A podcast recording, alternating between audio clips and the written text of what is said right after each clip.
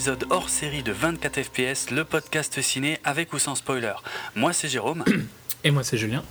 Et euh, alors de quoi on va parler? Parce que ça fait longtemps qu'on a, qu'on a rien branlé, j'ai envie de dire. N'est-ce pas? Je te, je te blâme hein, comme d'habitude. Oui, bah c'est ça. Blâme-moi alors que, alors que j'ai sorti un épisode tout seul. Que... Ouais. Euh, euh, euh, ok, ça commence fort. Donc, euh, on va parler de American Hustle. Ouais, bluff. Non, Hustle. ok. Euh, the Out of the Furnace. Les brasiers de la colère. Ça, je veux bien passer encore. Et Ouais, ça Dallas Buyers Club. Ouais, ah, pareil. Dallas Buyers Club. Euh, alors la formule, donc c'est un épisode hors série, on va aborder que ces trois Ça films. m'étonne qu'ils aient pas renommé ça Dallas Buyer Group. Ouais, bah, oui, c'est vrai. Enfin, f- oui. Ah, C'est pas obligé de faire un changement hein, ridicule. Si, je Parfait. dis, bah, si, des fois je me pose la question, mais euh, ouais, je sais pas, bizarre. Il- en, en fait, euh, je pense que c'est tous les films de David. Russell. Ils ne peuvent pas sortir avec un titre pas ridicule en France. oui, c'est vrai. Mais ça, on y revient, on y revient dans un instant. Alors, par contre, qu'est-ce qu'on fait? On spoil ou on spoil pas dans cet épisode? On spoil peu. On spoil peu, ouais, c'est embêtant ça. c'est pas très clair. Euh, Hmm, je pense qu'on spoilera pas les deux premiers, peut-être un peu plus sur, euh, sur Dallas. Si ça te convient, ou tu voulais spoiler quelque pas. chose? Je pense que, ouais, moi, pour les trois, euh, je crois que ça va être mieux de. D'être pour- en full spoiler. Ouais, en full spoiler. C'est vrai ouais. qu'il y a quand même des trucs qui sont difficiles à parler. Bah ouais. Pour, Ouais, ouais. surtout Bah- pour. euh, ouais. Si, tu veux, ce qu'on peut faire, on peut donner notre avis. Alors, genre ultra rapide, genre tout de suite. et puis, euh, comme ça, on met le signal sonore et après tout le reste, c'est en spoiler, quoi. Ouais, on peut faire Ok. ça. Alors, American Bluff. Seule. American Hustle. Donc on parlera de, du cast ouais, après, ouais, on fera tout après, juste vraiment la vie. En plus, c'est des films qui sont peut-être pour certains, peut-être même plus à l'affiche ou encore vraiment limite. Donc, euh, c'est pour ça qu'on va, on va pas trop. Moi, je pense que dans le cas de, de Dallas et de Hustle, ils ont quand même une grande chance de- d'avoir une longue vie vu que les Oui. Oscars arrivent C'est vrai. et que tous les deux sont. euh, Bah, c'est le, le plus de nominations pour Hustle, il me semble, avec 10 nominations. Ouais. Et pour Dallas Buyer Club, il a des nominations importantes. Mais on en reparlera Mhm. après. Donc, pour mon avis sur euh, American Hustle, ben, c'est. C'est pas mal, c'est pas, un... pas un mauvais film. euh, C'est un film qui, qui plaît bien aux Américains parce qu'il est fort. euh, Je trouve que O. Russell fait vraiment des films très américains euh, maintenant. De plus en plus, plus Mhm. il avance. Et. C'est un, c'est un peu hommage à des, des films d'une autre époque et tout ça, mais c'est fort, fort vite. Quoi. Bah, ouais, je. Comment dire je- euh, Il est beaucoup critiqué pour euh, les coupes de cheveux, les trucs comme ça. Honnêtement, moi, ça m'a pas du tout gêné. Je trouve que c'est même soft comparé à, à- à des films qui sont sortis à l'époque. euh, à, ouais, c'est quoi, fin des années 70, début 80 Ouais, ben, il y a, y la euh, scène du début où tout- que tout le monde trash sur le fait que pendant quelques minutes, c'est assez long, Mm. on voit Christian Bale faire sa moumoute, quoi. Oui, exactement. Euh, mais je pense que c'est enfin c'est voulu par Ouais. euh, par David. Russell quoi Ouais, ouais. ça montre l'attention au détail l'importance enfin je trouve que tout ça marche bien dans le film il y a, il y a des excellents acteurs et tout ça hein. il y a... par contre il y a des acteurs qui sont mal castés je trouve Mhm. notamment Jennifer Lawrence Ah, merci. J'avais euh, peur, j'avais peur de le lâcher. Mais euh, putain, qu'est-ce qu'elle est à côté de la plaque dans ce film, franchement. C'est bah, pourtant. elle n'est pas censée être là quoi Bah ouais, ouais, c'est ça, parce qu'elle sert à rien. Et. Enfin, son personnage Et est pas. c'est enfin euh, j'ai déjà dit plein de fois que j'adorais Jennifer Lawrence donc Mm. C'est pas un problème qu'elle joue que c'est pas une bonne actrice c'est juste que le personnage euh, c'est pas elle qui est censée jouer ce personnage là quoi elle est pas du tout euh, tu peux pas croire que Jennifer Lawrence joue ça Ouais, ouais, à aucun je- moment elle, euh, tu, tu crois dans son personnage je trouve plus le mot français euh, de believable tu vois mais Ah, tu, crédible. tu rends ouais, elle, est, elle est pas crédible Mm. Ok. Ouais, non, mais c'est clair, exactement, exactement. Bah, on Alors que je trouve que Bradley Cooper est intéressant, lui, par contre, euh, qui est aussi critiqué, mais moi je l'ai bien aimé quand Ah, même. moi j'ai adoré Christian Bale, j'ai trouvé extraordinaire. Bradley Cooper, euh, très très très bien. Amy Adams aussi. Ouais, moi c'est juste. Et Ouais, Jeremy Renner m'a beaucoup contre, surpris. C'est un peu, euh, c'est un peu side boob là. C'est un Ah, peu oui. exagéré. Oui, ça c'est clair. Mais bon, c'est pour les fans de décolleté, c'est un, un bon film. c'est Ouais. c'est sûr. Non, mais enfin bref. Et euh, juste, comme dit, on va, on y reviendra après, mais euh, plus en détail. Mais euh, moi, le gros et le principal souci en dehors de Jennifer Lawrence, c'est le scénario de ce film qui est brouillon, pas clair, et, qui, avec un final qui se veut sûrement soi-disant très malin et qui au final, pour moi, est complètement tombé à plat. C'est- Enfin, c'est très mal équilibré, très mal rythmé. euh, voilà, c'est dommage. C'est dommage parce que j'ai l'impression que c'est il y a que des gens de talent. Je dirais, je dirais pas que. Enfin, moi, je suis un peu moins négatif. Je trouve pas que c'est. Ouais. En soi, je trouve pas que c'est une mauvaise expérience d'aller voir American Hustle. C'est plutôt que trois heures après, ce sera dur de se rappeler de quoi le film parlait, quoi. Ouais, ouais, c'est clair, c'est clair. Mais quand même, il y a- J'ai Ouais. de grosses, grosses, grosses réserves sur la construction et sur le, le, le final, enfin le, climax, qui justement est euh, anticlimatique au possible. Il y, a, il y a des moments dans le film qui sont nettement mieux que le final, qui devrait logiquement être un des moments les plus ouf, quoi. Donc euh, voilà. Moi, je Ouais, ouais. j'ai du mal. Il est un peu sorti. euh, Enfin, il reprend des, des styles de réalisation de Scorsese, je trouve. Ah ouais, Mais- grave. Mais on- on- Et il est bien. sorti en même temps que le film de Scorsese Ouais. aux US. hein. Ouais, euh, oui, oui, pas, pas tout à fait ouais, ici, mais à un mois, un ou Ouais, deux. ouais, mais aux US, je crois que c'était vraiment. Enfin, ils, ont été fort comparés, vu que. Hum, Il fait du Scorsese euh, quand Scorsese fait quelque chose d'innovant. c'est vrai. Et il fait du Scorsese quand même assez moyen hein, Ah, genre, ouais. par rapport à un Goodfellas. Quoi. Carrément. Carrément. Après, bon. Ça se Moi, ça, ça se laisse regarder. mais- Ça se laisse regarder, je, je te l'accorde. Il y y a des trucs qui, que je trouve par contre euh, vraiment. Ils méritent pas 10, 10 nominations aux Oscars, hein, ça c'est clair. Ce qui est hallucinant, c'est un des premiers réalisateurs à réussir ça. Parce Ouais. qu'il vient d'enchaîner euh, trois films avec énormément de nominations. Ouais. Donc The Fighter, puis euh, Silver Lining et Hustle. Mhm. Désolé, j'étais un peu malade la semaine dernière, donc si ma voix saute un peu, c'est pour ça. Et euh, j'ai l'impression que Jennifer Lawrence a été dit partout, hein, donc mon avis n'est pas, mais c'est le même avis que les autres, c'est elle est dans un film, donc faut la nominer, quoi. Enfin, autant la nominer pour Hunger Games, hein, c'était tout aussi intéressant que ceci, quoi. Euh, là, ouais, là, je suis d'accord. hein. Elle, ouais, non, elle est. Il y a, il y a un- Alors que déjà pour Silver Lining, euh, je trouvais pas que c'était son meilleur rôle par rapport au fait que dans Winter's Bone, je trouve qu'elle était dix fois plus hallucinante, quoi. Mhm. et qu'elle méritait dix fois plus l'Oscar pour Winter's Bone. Elle était sympa hein, dans Silver Lining. Ah bah, quand même, ouais. Mais, mais après, de là à mériter l'Oscar, c'est vrai que. Après, bon, l'année dernière, je crois que c'était assez faible sur cette euh, catégorie-là, mais Mhm. ouais, là, euh, on dirait vraiment que ben, c'est Jennifer Lawrence, elle est dans un film de David O. Russell, donc nomination, quoi. Ouais, ouais. Ils Bah, ont euh, même pas vu le film, quoi. c'est possible. Non, c'est bizarre, ouais, c'est bizarre. En tout cas, c'est ce qui est ce qui est bizarre, c'est depuis qu'elle a eu son Oscar, ben, euh, je l'ai plus vu bien jouer, et ça, c'est un peu chiant, quoi. Ouais, euh, je suis un, à peu près d'accord aussi, parce que Mm. je trouve qu'elle jouait mieux dans le premier Hunger Games que dans le deuxième, où elle surjouait à mort. Large.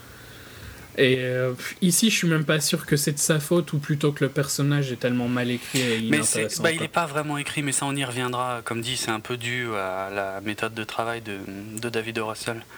Enfin voilà, on va, on va pas traîner plus de toute façon puisqu'on va y revenir, je pense. Ouais. Ok. Euh, Euh, donc notre second film, ce sera Out of the Furnace, euh, les brasiers de la colère, de Scott Cooper, également avec Christian Bale et euh, mais également Woody Harrelson, euh, Casey Affleck et euh, je me souviens plus de son nom. Zoé Saldana. Zoé Saldana, merci, qui ne sert strictement à rien, euh, au même titre que clair, quoi. Forrest Whitaker, qui sert Ouais. quasiment à rien non plus. William Dafoe, par contre. Ah oui, oui, par contre, très bien, ouais, ouais. Hmm. Ben, pff, voilà quoi, les acteurs principaux, Ben, en fait, Bale, Affleck, Woody Harrelson et Dafoe. excellent, excellent, excellent, ouais, ouais. Il y a pas photo. C'est c'est un film où l'histoire est tellement pathétique et cliché et ridicule. C'est un, un film de vengeance. euh, tout ce Ouais. qu'on. ultra. euh, ultra basique, quoi. Ah Il ouais. y a, pff, c'est- c'est- Mais par contre, c'est super bien joué. Ah, mort. Ils, ils, ils font, ils, ils gagnent leur salaire, hein, là, je trouve, sur, le, sur ces films. Hum, hum. Parce qu'ils ils sur, ils, ils surjouent dans le sens euh, pas négatif. Ils jouent plus haut que le film euh, mérite. Quoi. Ouais, c'est vrai. Grave.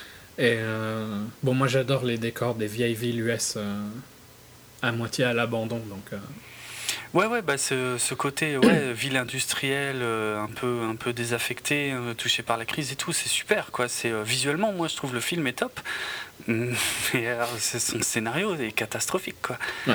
C'est, ça dure deux heures et c'est une heure uniquement de, de mise en place des personnages, quoi.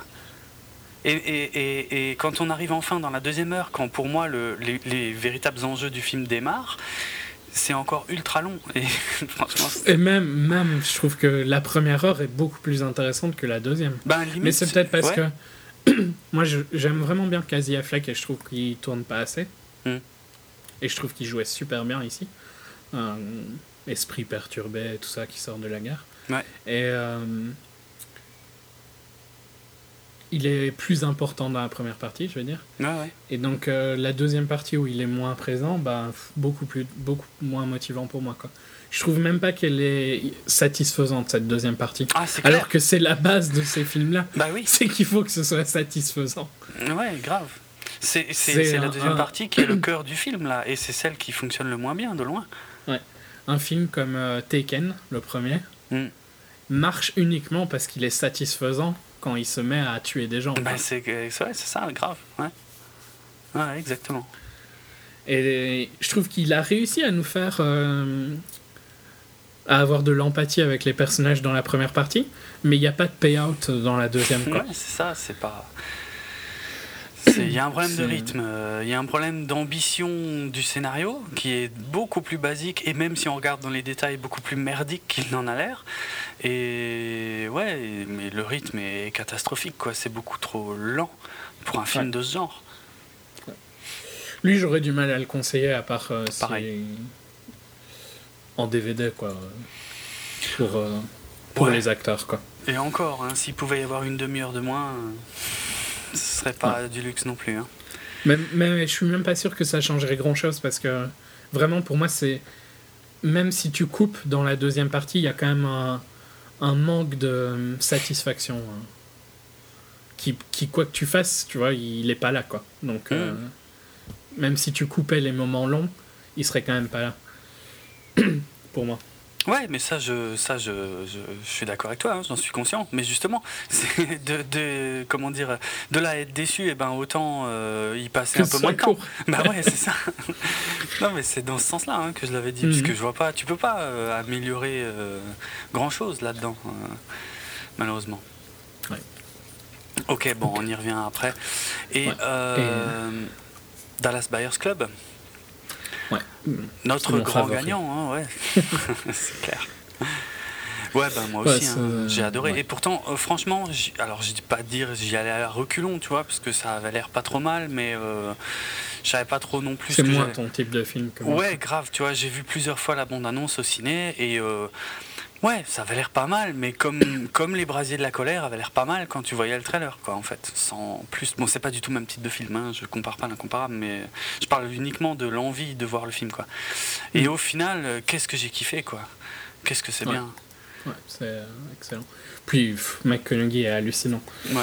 Euh, on en parlera après parce que Ouais, on reviendra sur lui, mais là, euh, j'ai très peu de critiques à faire en fait, parce que je trouve qu'il est très bien géré, la photo est très belle, c'est... Il y a des moments longs, mais qui sont volontaires, je trouve, Mhm. pour... euh, on, on suit bien euh, l'évolution de Ron tout au long du film, et on vit vraiment sa vie avec lui, je trouve. Ouais. Et donc les moments longs sont, ont une logique dans le film. Euh, Ouais, je j'ai pas, j'ai pas, je sais pas si c'est proche de la réalité ou pas, ça m'intéresse pas spécialement. Euh, Assez. ces de- de ces- clubs-là existaient, tu vois. Dans, euh, dans l'ensemble, je crois que le film est assez proche. hein. Peut-être pas la romance entre euh, McConaughey et Jennifer Garner, mais elle, Mm. elle, a, elle a une raison d'être en fait, parce qu'il y a une, une opposition entre ces personnages qui représentent un peu euh, des forces. euh, Enfin, ouais, c'est un peu compliqué. Pas qu'ils s'affrontent, mais euh, ils représentent chacun un, un monde un peu différent. Je, c'est je intéressant. crois que c'est une invention, hein, ce personnage-là, un mélange de plein de personnages euh, de, sa, de Ouais. la vie. C'est possible. mais, tu, mais tu vois, tu vois son utilité, tu vois sa position dans l'histoire, et tu, elle, elle apporte Mais aussi c'est des pour ça choses. que je dis que ça m'intéresse pas spécialement Mm. de savoir si c'est vrai ou pas, parce que en Non, tant je que film, il est excellent. Quoi. Je suis d'accord. Et suivre cette histoire-là que je connaissais pas spécialement, et, et c'est pas ce que je m'attendais. Je savais que ça parlait de, de sida et de drogue euh, pas approuvée et tout ça. Mhm. Mais je, je. Ouais. Ouais. Médicaments. Euh, je savais pas que, qui il était, tu vois, vraiment. Et voir l'évolution de son personnage aussi. Vraiment graduel et, et complètement logique. Euh, Ouais. C'est vrai. Tu la crois, quoi, qui devient comme il devient. C'est passionnant. Ouais, ouais. Et quelle interprétation de folie, quoi. Ah non, il y a. C'est vrai que ouais, pas grand chose à redire. C'est, c'est, il est pas, il est pas évident à, à critiquer vite fait celui-là parce qu'il est, il est juste excellent, quoi. Juste très, vraiment très, très, très, très bon à voir absolument. Il y a, il y a un peu de tout. hein. On rigole, on pleure, on. On est ému, on est surpris, on est choqué, il y a, on passe par un petit peu tout. euh, Il n'y a, il y a même pas qu'une histoire pour moi, il y a, il y a au moins deux ou trois histoires qui sont racontées en parallèle à des niveaux différents et euh, mais tout, tout est intéressant. mais que tout est bien intégré. Ouais, c'est ça, ouais, non, c'est excellent. passionnant. Ok, À voir. et bah c'est voilà. un des. Je trouve au final de ceux que j'ai vus, donc il m'en reste euh, deux à voir euh, dans les nominations aux Oscars. Mhm. C'est un des plus forts, hein, je trouve. Euh, bah moi je sais plus de tête, je suis loin d'avoir tout vu, mais oui, il me semble que c'est le meilleur que j'ai vu pour l'instant en fait. Bah, T'as peut-être mieux aimé Gravity, quoi. Ah oui, voilà, ouais, ouais, Gravity, mais c'est sous, ouais, parce que là j'étais en train de penser à Philomena et 12 Years a Slave, mais euh, Bah, sinon, il y a Nebraska Or que j'ai pas encore vu. hmm. Je sais plus. ouais, tout ça c'est pas prêt de sortir en France, donc euh, ouais, je les, je les verrai pas avant les, les Oscars. ok, bah écoute, euh, ouais, voilà, pas, on passe à la partie spoiler, comme ça on perd, euh, on perd pas de temps, on perd pas le rythme, un signal sonore.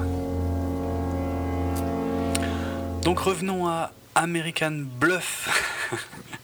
Hustle. Ça m'énerve à mort. quoi. Mais je sais, mais il y a de quoi, franchement, euh, parce que je vois pas. Enfin, Parce que là, mystère. en plus, euh, c'est complètement débile. Silver Linings Playbook, c'était quand même un titre compliqué. Ouais. euh, Mais j'ai l'impression qui faisait référence à quelque chose, quoi. Oui, oui. Pff, Ça, ça me- limite, ça me choquait pas. Mais là, hustle ou bluff. C'est. Non, mais je, je croyais, il y a longtemps, quand j'étais naïf, je croyais que, que justement, quand c'était compliqué à prononcer éventuellement pour les Français, que c'est là qu'ils changeaient les trucs. Mais en fait, non. Non, j'ai jamais réussi à trouver aucune logique. Il y, euh, avait une, euh, il y il y a eu une loi à un moment où vous étiez forcé de passer les titres en français. Mais là, elle, est- elle a sauté cette loi-là. Je sais plus il y a combien d'années, mais il y a eu une période où en tout cas les films étaient traduits, tu vois. C'est possible. Et c'était illégal de pas avoir un film, enfin que le titre ne soit pas traduit. Mais ça a sauté il y a quelques années, mais ils continuent à faire des changements débiles, quoi. Mhm. Out of the Furnace qui devient les brasiers de la colère, ça me choque pas. C'est, enfin, tu vois, c'est un petit film de base. euh, Hmm. Out of the Furnace, ça, ça parle peut-être pas. Les brasiers de la colère, Ouais. je trouve même pas que ce soit un mauvais titre, une mauvaise euh, interprétation Non, du titre, quoi. Ça va, ouais. Ça n'a pas grand chose Mais- à voir, mais en même temps, c'était difficile à traduire aussi, donc euh, ouais. Je déteste les traductions anglaises de titres euh, anglais. Je, je trouve pas qu'elles soient justifiables. Hmm. Et là, en plus, enfin, c'est vraiment débile, quoi. Surtout que je trouve qu'en plus, ils se font plus de mal qu'autre chose parce qu'il y a tout- Ouais. tous ces films qui ont une aura Oscar. Les gens en entendent parler avec le titre original, quoi. Ouais, ouais, c'est vrai. Soit. Bon, alors American. Hustle, euh, c'est donc le troisième film de David O- Russell ou je dis une énorme Non, non, il en a fait beaucoup plus. Il en a plus? Ah oui, non, mais oui, je suis bête. Euh, oui, il a fait Three. Kings aussi. Mais je, ouais, je sais pas pourquoi, c'est son troisième film dont on parle énormément d'affilée en fait. Ouais. c'est comme ça, plutôt. Donc après, après Fighter et. euh, C'est son huitième film, euh, sinon. Oui, oui, mais on en avait parlé effectivement quand on avait fait l'épisode sur. euh, Silver Lining. Je cherche depuis avant le, le titre français. Hein. Happiness, Happiness Therapy. Therapy. Voilà, Happiness. Euh, ouais. ouais, ouais, donc. euh, et comme tu le disais tout à l'heure, qui. qui a, alors qui a plusieurs records, je crois c'est le deuxième film euh, à avoir euh, plus de 10 nominations. Non, ça c'est pas possible. Il y a déjà eu plein d'autres films qui ont eu plus de 10, nomi- 10 nominations. Non, le truc, je crois que American Hustle est le second film de l'histoire des Oscars à être nominé dans les quatre catégories principales des, pour les acteurs, c'est-à-dire donc Ouais. meilleur euh, premier rôle masculin, meilleur second rôle masculin, meilleur premier rôle féminin et meilleur second rôle féminin. Et le premier film qui avait eu ça, c'était Happiness Therapy, Silver Linings Playbook.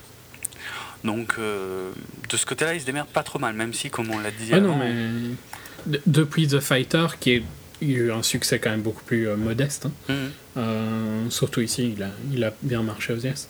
Mais ouais, le- il se prend de. Je crois qu'il avait eu 6 nominations, et puis 8 nominations pour euh, Silver Lining, il me semble. Et donc 10 maintenant. Donc Mhm. il augmente à chaque fois, c'est pas mal. assez impressionnant. hein. Ouais, ouais, c'est clair. Après, est-ce que c'est justifié? Surtout qu'il a quand même des. il a des Oscars dans ses nominations. C'est pas Oui. juste des nominations. Oui, ça c'est vrai. Ça c'est vrai. Euh, pour, euh, pour The Fighter, il avait eu deux Oscars. Pour euh, Silver Lining, il en avait eu un. Mm. Enfin, ses acteurs. hein, donc. Ouais, ouais, pas mal. Ouais, je, non, je trouve pas que ce soit justifié, parce que c'est ce qu'on disait déjà avant.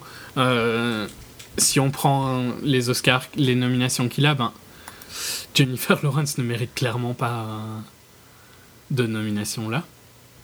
C'est clair. Euh, je trouve pas que ça mérite un meilleur film, je trouve clairement pas que ça mérite un meilleur euh, screenplay. Mm. Euh, pff, les costumes, à la limite, euh, costume, production, pff, tout le monde s'en fout quoi. Ouais. S'ils ont envie de les mettre, tu vois. Je trouve qu'à à la limite, Bradley Cooper mérite quelque chose. Christian Bale aussi, mais pff, ouais. Enfin, je sais pas. Je trouve Ouais. que. Moi, je trouve que. euh, alors, Christian Bell, j'ai vraiment adoré parce que Christian Bell, euh, bon, alors, comme. Bon, les, honnêtement, moi, les costumes, ils me choquent pas, juste pour euh, Ah finir non, là-dessus. ils sont bien faits. hein. Ouais, ils sont bien. Moi, je les trouve vraiment chouettes. euh, franchement, ils sont peut-être un poil caricaturaux, mais pas tant que ça hein, quand tu regardes l'époque. Donc voilà. Ouais, clairement. Le- la, la- je sais pas comment on appelle ça, ce qui fait dans ses cheveux, Bradley Cooper. Ces petits bigoudis. Ah, une permanente. C'est une permanente, Non, ok. je suis même pas sûr en fait, parce que non. Enfin, soit. Ouais, bref. Les bigoudis, ouais, on va dire. Ça, quoi. Euh, je trouve que c'est marrant, quoi. Ouais. Je trouve pas que ce soit choquant euh, quand tu regardes comment les gens s'habillaient et faisaient. Bah oui, ouais, de- c'est clair. C'est raccord avec l'époque. Ouais, grave. Je trouve que bizarrement, hein, celui qui a limite l'air le plus con, c'est Jérémy Renard. hein. qui est Ouais. peut-être le moins touché de tous, quoi. Ouais, c'est vrai, mais il est, mais il est bien daté aussi, en fait. À Euh, mort, quoi. ouais. Il est plus daté que les autres. Ouais. Bon, après, je trouve que les robes d'Amy Adams, c'est un poil l'excès quand même. Ouais, c'est un peu les, les plans qu'il fait. quoi. Ouais, c'est clair. Tu passes tout le film à voir. euh, euh, c'est ça, enfin, le, le côté. de Ouais, ça. le profil de, de sa poitrine à chaque fois, ouais, non, c'est clair, ouais, c'est c'est un peu abusé. C'est- euh, tu mettais deux bandeaux, deux- une écharpe, c'est la même chose que ses robes. quoi. Ah ouais, ouais, grave. Bon, après, bon, vu le personnage, pourquoi pas. Mais c'est vrai que. Ouais, c'est un, un peu poussé à l'extrême. Voilà, c'est un poil poussé, on est d'accord. Voilà. Mais non, comme dit, le, moi le casting, je l'ai trouvé vraiment génial. hein, euh, parce que Christian Bell, depuis quelques temps, je trouvais qu'il il avait tendance quand même, quand même à faire un peu toujours la même chose. Enfin, je sais pas. Ou alors c'est moi euh, qui, qui commençais à, à force de le voir de, chez Nolan. euh, J'avais l'impression qu'il avait toujours le même phrasé, qu'il avait toujours le même type de perso. Et là, honnêtement, je l'ai trouvé euh, méconnaissable. Là, qu'un- un, tu trouves? Parce que moi, je trouve quand même que tu reconnais que c'est Bale, quoi. Il a, dans sa- son Il intonation de voix et euh, la manière dont il parle, c'est quand même très Bale, quoi. Ouais, Quand tu le compares avec Furnace, par exemple, je trouve que tu, tu reconnais quand même méchamment. Quoi. non, je moi, trouve pas qu'il se perd dans euh, son rôle. Ah, moi, si, bizarrement. Parce que je les ai vus très proches, justement, Furnace et, euh, et American aussi, euh, machin, Bluff seul. Mais non, j'ai trouvé très différent, je sais pas. Il est bien dans les deux d'ailleurs, hein, parce que dans, dans Furnace, il est, il est un peu plus classique, mais il- je, moi, je, je sais pas. Peut-être, non, honnêtement, c'est peut-être moi qui, qui avait commencé à me faire une image un peu limite caricaturale de Christian Bale en fait ou de son jeu euh, à force de, de me mater aussi que les films de Nolan peut-être je sais pas Mm. j'ai été surpris agréablement Non, mais enfin, c'est un très bon acteur. il, paraît qu'il y a une anecdote hein, quand même, euh, puisqu'il y y a quand même un, un caméo surprise de Robert De Niro dans American Hustle. Ouais. Euh, tellement surprise qu'il m'a fallu quelques minutes quasiment pour le reconnaître. Parce que au début je me disais mais putain mais c'est qui ce mec et tout. Et c'est seulement quand il a commencé à parler que je me suis dit putain mais c'est De Niro oh merde. Et euh, il paraît que quand De Niro est venu tourner sa scène euh, il n'avait pas reconnu euh, Christian Bale. Et il a, ouais, ouais, il paraît qu'il a, il a pris de côté un petit peu le réalisateur David Russell. Il a dit mais euh, c'est qui lui là-bas? Il était surpris qu'on lui dise que c'était Bale. Ok. Bon, Christian Bale qui a pris du poids. euh, et c'est vrai que ça aussi, euh, j'étais surpris. Au, au début du film, on voit son bide. Bon, sous sa chemise, et je me suis dit, c'est une prothèse ou un truc. Et un peu plus tard, on le voit euh, torse nu, et je oh merde, quoi. non, non, il l'a il l'a fait. Il l'a vraiment fait, je sais plus combien il a pris, euh, une vingtaine de kilos, euh, quelque chose comme ça, quoi. Mais euh, Bon, c'est pas la première fois qu'il. non, ouais, c'est. Un peu le- l'Oscar bait quand même assez typique. hein, Donc, euh, Ouais, je ne. Ça marche bien, mais bon, c'est pas c'est pas le plus impressionnant qu'on qu'on ait vu comme transformation, mais quand même, il, il, il- Ouais, ouais. Bah, je pense qu'une autre année aussi, euh, il aurait eu plus de chance. Parce que là, euh, il y a une transformation plus importante dans un autre film dont on parlera après. Ouais. Mm. Donc, euh, c'est vrai. enfin, tu vois, j'ai- toujours du mal sur ces films-là. à Est-ce que la transformation physique, parce que c'est connu que ça marche à mort Ah pour ouais, les ouais. Oscars, et qui font quand même ces films-là en sachant très bien qu'ils veulent des Oscars, quoi. Ouais. Donc, euh, est-ce que c'était dans le scénario? Est-ce que ça aidait le scénario? Ou est-ce que ça a été mis pas. uniquement pour faire de l'Oscar bait, tu vois? Ça me dérange toujours un peu. Je trouve que dans Dallas, tu te poses pas la question. Non, oui, non, c'est vrai que dans Dallas, tu te poses pas la question parce que ça fait partie intégrante du personnage. Là, est-ce que c'est pas quelque chose qui est rajouté sur le personnage? Tu sais pas, effectivement. Mm. Mais bon, Donc c'est, enfin, mais bon là, on est quand même dans un, un problème qui, je pense, ne... il n'y a pas beaucoup de gens qui se posent la même non, question. ouais, là, on part un peu loin dans le, dans le truc, mais c'est vrai qu'il y a, voilà, tu, ouais, c'est normal que tu te le demandes quand même. Mais je sais pas, moi j'ai. Ouais, en tout cas, il m'a surpris, Bale. Vraiment, moi, je l'ai trouvé génial. Et, et Renner aussi, euh, que. Comment dire C'est un acteur que j'aime beaucoup et que j'ai rarement vu finalement dans des bons films ou dans des films un peu. euh, Intelligent. Intelligent, voilà, ouais, ouais, c'est un peu ça que je cherchais, effectivement. Et là, mais je l'ai trouvé vraiment, vraiment très bien. hein. Et, euh, et pour moi, Enfin, il, il était dans euh, The Hurt Locker quand même. Ah oui, oui, oui, dans Hurt Locker, euh, fabuleux. Mais justement, je l'ai jamais, je l'avais jamais revu dans un truc du niveau de, euh, donc, euh, comment c'est en français, des mineurs. Je l'avais Mm. jamais revu comme ça. Et là, là, il s'efface derrière le, franchement, enfin, l'acteur s'efface complètement derrière le personnage. Moi, clairement. je voyais le Là, je personnage. suis, là, je suis totalement d'accord. Tu, tu ne vois pas Jérémy Renner. Non, et c'est vachement bien, quoi. Alors, je vais, je vais juste corriger une, une bêtise que j'ai dit tout à l'heure. J'ai dit que c'était le deuxième film de l'histoire de- des Oscars à être nominé dans les quatre catégories. C'est absolument pas vrai. il, y en a, il y en a eu plein.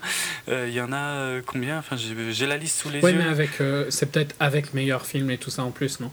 Il me semble quand même qu'il a un truc assez rare. euh, Ben, en fait, le- Mm. la, la rareté, c'est que ce soit deux fois de suite le même réalisateur. En fait. Ok. Voilà, c'est ça le truc. Mais il y a déjà eu des sacrés films qui ont eu euh, ce genre de choses. Là, je vois, j'ai Sunset Boulevard, un, un tramway nommé Désir, euh, Qui a peur de Virginia Woolf, Bonnie and Clyde. euh, donc, ouais, il y a des putains de films qui ont déjà eu le même type de nomination, quoi. Mm. Bref, j'avais lu un peu trop vite. Euh, mais casting au top, donc sauf Jennifer Lawrence, on l'a déjà dit. Alors pour une raison, je vais te la dire maintenant, c'est qu'il semblerait que euh, en fait les acteurs n'étaient pas vraiment dirigés sur les scènes, c'est-à-dire ils n'avaient pas de script.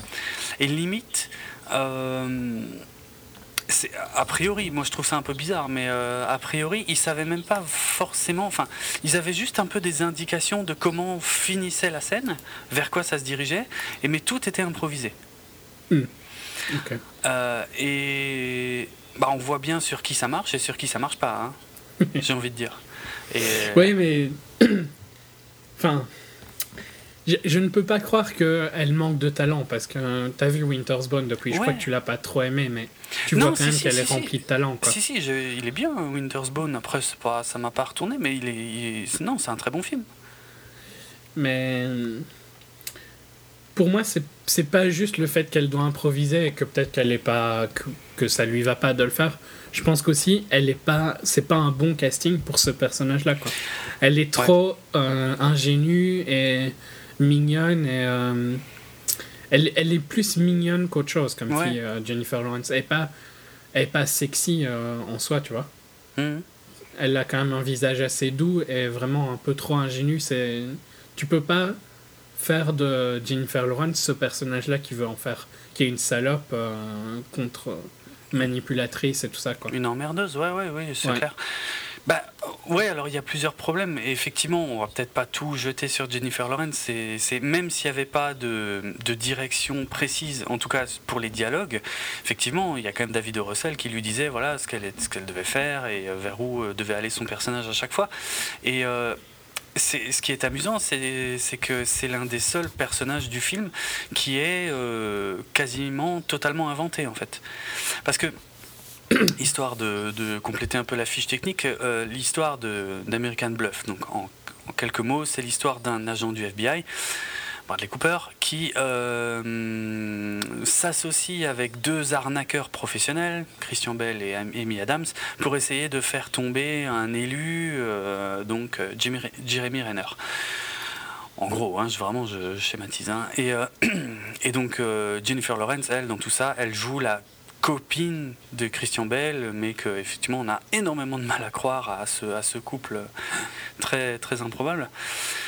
Et euh, ça s'inspire de faits réels, en fait, une histoire euh, qui est connue euh, sous le nom de Abscam aux États-Unis, donc qui s'est déroulée fin, fin des années 70, début 80, où effectivement le FBI, alors c'était associé en fait avec un pareil un, arnaqueur. Par contre a priori c'était pas un couple.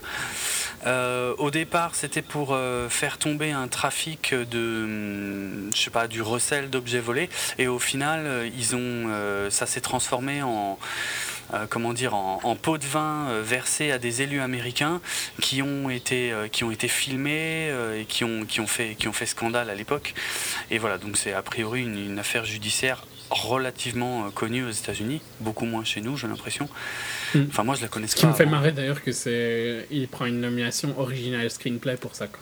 Oui, bah, ça, oui, alors ouais, ça c'est vrai que c'est un petit peu bizarre, euh, parce que donc l'origine du projet, c'est que il y avait un, il y avait un script hein, qui, qui, existait, euh, plus ou moins, euh, donc pour, euh, pour raconter cette histoire. Et quand, comment dire, quand David Russell est, arrivé sur le film, il a décidé de, de changer tous les noms des personnages mais de garder un petit peu leur rôle respectif quand même. Et puis là, grosso modo, le déroulement général, même si on sent bien, et c'est une chose qui m'a beaucoup gêné, on sent bien que finalement c'est pas l'histoire qui l'intéresse le plus euh, dans le film. Et, euh, et qu'est-ce que je voulais dire? Et donc là, le, personnage de Jennifer Lawrence, euh, certaines choses qu'elle fait dans le film, notamment quand elle commence à se rapprocher d'un des membres de la mafia et que c'est un petit peu par elle que les choses vont commencer à partir en couille, c'est ça fait partie des choses qui sont inventées par rapport à, l'histoire réelle. Et et ouais, je trouve que ça sent. On, euh, on, dirait vraiment qu'il il, veut donner ah des scènes. Toute cette, euh, toute cette storyline-là est atroce. Hein. Ah ouais, c'est clair. Elle, elle, est, elle est complètement hors du film. Ouais. Elle n'a aucun intérêt, quoi. Mais elle ne sert à rien, hein. elle n'a aucun impact. Quoi. Franchement, honnêtement, pour moi, la plupart des scènes de Jennifer Lawrence sont hors du film. Clairement. Quand elle Clairement, parce qu'en plus, elle, elle, est là vraiment que par moment. Hmm On dirait qu'elle est un peu là euh, comme espèce de lui donner une espèce de conscience, mais pas vraiment, vu que c'est pas vraiment. Non, Quand elle fait cramer le micro-ondes, le comment il disait en VO, c'était génial, le, le Science Oven, je crois, un truc comme ça. Ouais. C'était, euh, c'est difficile à traduire, c'est vrai, mais ça, ça voulait dire un peu, genre, ils appellent ça comme s'ils appelaient le four du futur, quoi. Alors Ouais. que c'est un micro-ondes, quoi. Et, euh, et- et- ouais, son personnage est vraiment, vraiment lourd parce que c'est, elle a une instruction pour le micro-ondes, c'est pas mettre de métal dedans. Et là, on a une scène où elle est toute seule, elle parle au micro-ondes et elle dit ouais, ne mets pas de métal dedans, comme si j'étais conne et tout machin. Et puis je fais ce que je veux et puis elle met du métal dedans et le truc il prend feu. Qu'est-ce qu'on en a à foutre de cette scène, quoi Qu'est-ce que ça Mais apporte en, en plus, vraiment, c'est vraiment ça que toutes ces scènes sont hors du film parce Ouais. qu'elles sont. Elle ne vient jamais dans le groupe, Ouais. à part, À- à part euh, la- une fois, quoi. Ouais, la scène avec De Niro. Mais et encore, c'est la seule. elle, et, et- et encore, elle est dans la pièce d'à côté. Ouais, et quand même fort à l'écart des autres. Ouais. Donc elle est. On dirait qu'elle fait un peu sa vie de Ouais, ouais. l'autre côté. C'est Et de temps en temps, il vient la voir pour dire euh, Vous vous rappelez, elle est avec moi quand. hein? Mhm. Exact. Le, le pire. Et, et c'est comme ça qu'elle l'a écrite, parce que c'est comme ça qu'il Ouais. parle d'elle aussi. Mais ça marche pas du tout. Non, c'est clair, c'est clair. Pour moi, le pire étant atteint quand elle euh, chante euh, Live and Let Die chez elle. Enfin, t'as, t'as- t'as le morceau Live and Let Die de Paul McCartney qui, qui démarre Mm. dans le film, et t'as des plans de coupe où on la voit, elle, en train de chanter, en train de faire le ménage. Et tout en voyant d'autres scènes de je sais plus trop quoi d'ailleurs, hein, mais euh, je, ouais, je comprends pas. Là, pour le coup, euh, David Russell. euh, je sais pas, il kiffe peut-être un petit peu trop euh, Jennifer Lawrence et ça, ça, ça nuit un tout petit peu à son film, c'est dommage. Clairement. Mm. elle n'avait pas besoin d'être là, elle est là uniquement parce que c'est Jennifer Lawrence. Ouais. Alors qu'il y a un autre personnage, et je suis sûr que tu l'as noté plus que moi, parce que d'ailleurs tu le connais depuis plus longtemps que moi, toutes les scènes avec Louis C.K. sont géniales. Clairement. Elles sont excellentes. c'est excellent. Par contre, Il est... il, il joue, il joue pas vraiment, il fait Louis C.K. hein. Ouais, il fait, ouais, Ah. clairement. Faut, faut dire Mhm. ce qui est. C'est le chef hein, euh, du FBI, de, donc c'est le chef de Bradley Cooper dans le film. Mais bon, il fait, il fait du Louis C.K. euh, pur jus. Mais toutes ces scènes sont à mourir de rire. C'est le, le- Mais c'est vrai qu'il il joue pas. euh, il y a- Non, franchement, non, il joue Mais, pas. mais je pense pas que ça gêne parce que. Même si c'est quand même un comédien stand-up qui est maintenant euh, est ultra connu aux US, il est encore pas connu du tout ici par contre. hein. Ouais. Euh, Donc il est, il est connu, mais ça gêne pas quoi qu'il fasse du Louis C.K. Ça marche bien. quoi. Ah ouais, non, c'est clair. Puis il y, a- y des gens comme. euh, genre, tu prends Larry David, Hmm. il fait que jamais que du Larry Ouais, David. ouais, c'est vrai. T'as pas envie de le voir faire autre chose, de toute façon, hein, pour Ouais. être franc. Euh, bien sûr. J'essaye de réfléchir. Il était quand même un petit peu différent dans Blue Jasmine. hein. Et ça marchait aussi. Donc il a quand même un petit peu de, de range, euh, je dirais, Louis Ouais, dans, Mais... dans Blue Jasmine, il servait pas à grand chose. Non, c'était ma déception que Oui, on oui, vende Louis C.K. et qu'il y soit à peine. Mais Voilà, ouais. Il ne jouait pas vraiment du Louis C.K. C'est ça que je veux C'est dire. Là, c'est clair que il joue purement du Louis C.K. Mais ça en fait que c'est dans les meilleures scènes du film, c'est ces scènes avec lui et Bradley Cooper. quoi. Pourtant, pourtant, cette histoire-là, avec son frangin, qu'il essaye de raconter et qu'il arrive jamais à finir, parce que Ouais, Bradley Cooper. ouais, j'adore C'est clair, c'est un petit peu cliché parce qu'au bout d'un moment, tu sais que Bradley Cooper va forcément l'interrompre et sortir une connerie et que finalement, il va quand même pas raconter la suite de l'histoire. Mais, et pourtant, ça marche à chaque fois, quoi. C'est quand même drôle. C'est toujours drôle. T'as quand même envie d'arriver à l'histoire, Mais quoi, oui, c'est clair. C'est clair. Non, il y, a des- il y a des scènes excellentes. Quand Bradley Cooper se fout de sa gueule, tu sais, quand, il, euh, quand c'est le seul qui tire la gueule, quand ils sont tous en train de célébrer, ouais. et qu'après il limite, c'est trop. C'est génial. Pourtant, c'est vraiment pas grand chose comme scène. hein. C'est tout non, bête, mais mais. euh, Elle marche à mort. ouais, ouais. Il paraît que Bon, Christian après, Bale. vu qu'on adore euh, tous les deux euh, Louis C.K., ça va être peut-être aussi notre Oui, avis sur, il y, a- il y a moyen. On ouais. aime bien son style, quoi. Ouais, ouais. C'est vrai. Mais bon, quand même, non, c'est, euh, ça passe super bien. Ce que je voulais dire, ouais, il paraît que Christian Bell, sur le tournage, euh, plusieurs fois, a fait la remarque à David Russell, puisque donc il refaisait, euh, comment dire, il, il refaisait euh, des prises, si tu veux, les unes à la, à la suite des autres, et à chaque fois, David Russell, il disait, ah non, puisque comme les, les acteurs y allaient un petit peu à l'arrache, hein, comme dit, ils avaient que Mhm. des in- indications assez vagues, et après, David Russell corrigeait un ou deux trucs, et il les, il les faisait refaire éventuellement.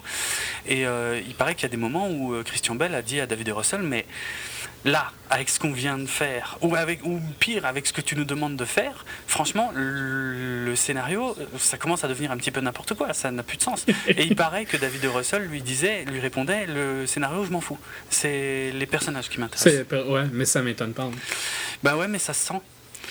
Euh, au final, je trouve que ça se sent parce ça, que. ça, ça se sent et en même temps, je vais faire euh, l'avocat du diable. Le film marche très bien et a plein de super bonnes critiques, donc il plaît à son public. Ouais, ok, mais ça veut pas dire que c'est un bon film. Non, non, mais bon, enfin, tu vois, il a 93 sur Rotten. euh, Mhm. Moi, moi, je trouve qu'il est vide et tout ça, Ah mais euh, 93 sur Rotten, c'est abusé quand même, quoi. Pour un scénar aussi confus, surtout, c'est ça que je comprends pas. Tu sais que pendant quasiment tout le film, je me suis demandé pourquoi ils en avaient après euh, le personnage de Jeremy Renner. c'est c'est quand même con que ce soit un politicien le mec le plus honnête dans un film. Mais c'est vrai, c'est hallucinant quoi. En fait, si j'ai bien compris, si j'ai bien suivi, c'est plus le personnage de Bradley Cooper qui, qui, qui veut absolument faire tomber un politicien et en gros il a dit tiens lui il est bien en vue alors on va essayer de le faire tomber lui. Mais j'ai pas l'impression que Bradley euh, que que Renner ce soit vraiment un pourri. Le- Non, clairement pas. Ah, Et il n'est pas vendu comme un pourri dans le film. hein. Il est vendu comme un mec qui veut faire des casinos à Atlantic City. Ouais. Il y en aura eu après. hein, Bah de oui clairement, ouais, euh, c'est vrai. euh, pour donner des emplois à, aux- à vo- voteurs. Quoi. Hum, hum. Pour pour en ce soi, euh, il cherche pas à s'enrichir. quoi. Il cherche à aider la communauté. Ouais. Il utilise des moyens qui sont pas top, mais il refuse au début. Donc il est vraiment vendu comme le mec. C'est un petit peu un des trucs qui me dérange dans le film d'ailleurs, c'est que le, le personnage le plus gentil est celui qui se fait niquer. Quoi. Bah ouais. Ouais, c'est clair, c'est- vachement bizarre. Le seul moment où j'ai eu un doute, je me suis dit, mais attends, j'ai peut-être loupé un truc finalement, c'est quand il leur présente justement les membres de la mafia euh, euh, qui veulent euh, investir dans des casinos euh, à Atlantic City. Mm. Et là, je me suis dit, ah bon, mais il connaît des mecs de la mafia, mais alors. Alors je me suis dit, j'ai vraiment loupé un truc, mais en fait, non. Et justement, bon, ça fait partie des différences avec la véritable histoire. Il semblerait que le politicien dans, dans l'histoire qui s'est réellement déroulée était, lui, clairement établi comme, euh, comme, un, comme un pourri. Qui, qui d'un côté, effectivement, voulait euh, faire avancer les choses, euh, notamment à Atlantic City également, mais, euh, mais qui, qui Il trempait. pas contre un petit truc en plus. Ouais, quoi. voilà, quoi, qui trempait nettement plus dans des activités louches que là, le personnage de Renner. Moi, j'arrivais pas à comprendre, hein, franchement. euh, Enfin, je sais pas, le personnage de Bradley Cooper est. Enfin, au bout d'un moment, tu sais, tu, enfin, ouais, tu comprends plus rien. Est-ce qu'il il fait ça juste pour l'avancement euh, Ouais, il est, il est power hungry quoi. Ouais, mais l'équilibrage du film, du coup, on devient vachement bizarre. Tu sais Mais plus euh, qui est gentil, Mais- qui est méchant, qui est. C'est un des problèmes, je trouve, c'est que tu peux t'accrocher à personne. À, Ouais. ouais, à part Jeremy Renner. Et Ouais, c'est bizarrement, euh, tu le vois pas assez pour vraiment t'accrocher. Bah ouais. Mm, mm. Et encore, le personnage de Christian Bell marche quand même assez bien. Parce que Oui, oui, il est il est excellent. quand même sympa la majorité du temps et tout. Ouais. Mais c'est c'est le seul. Enfin, les deux seuls persos potables du film au niveau euh, humain, quoi, tu vois.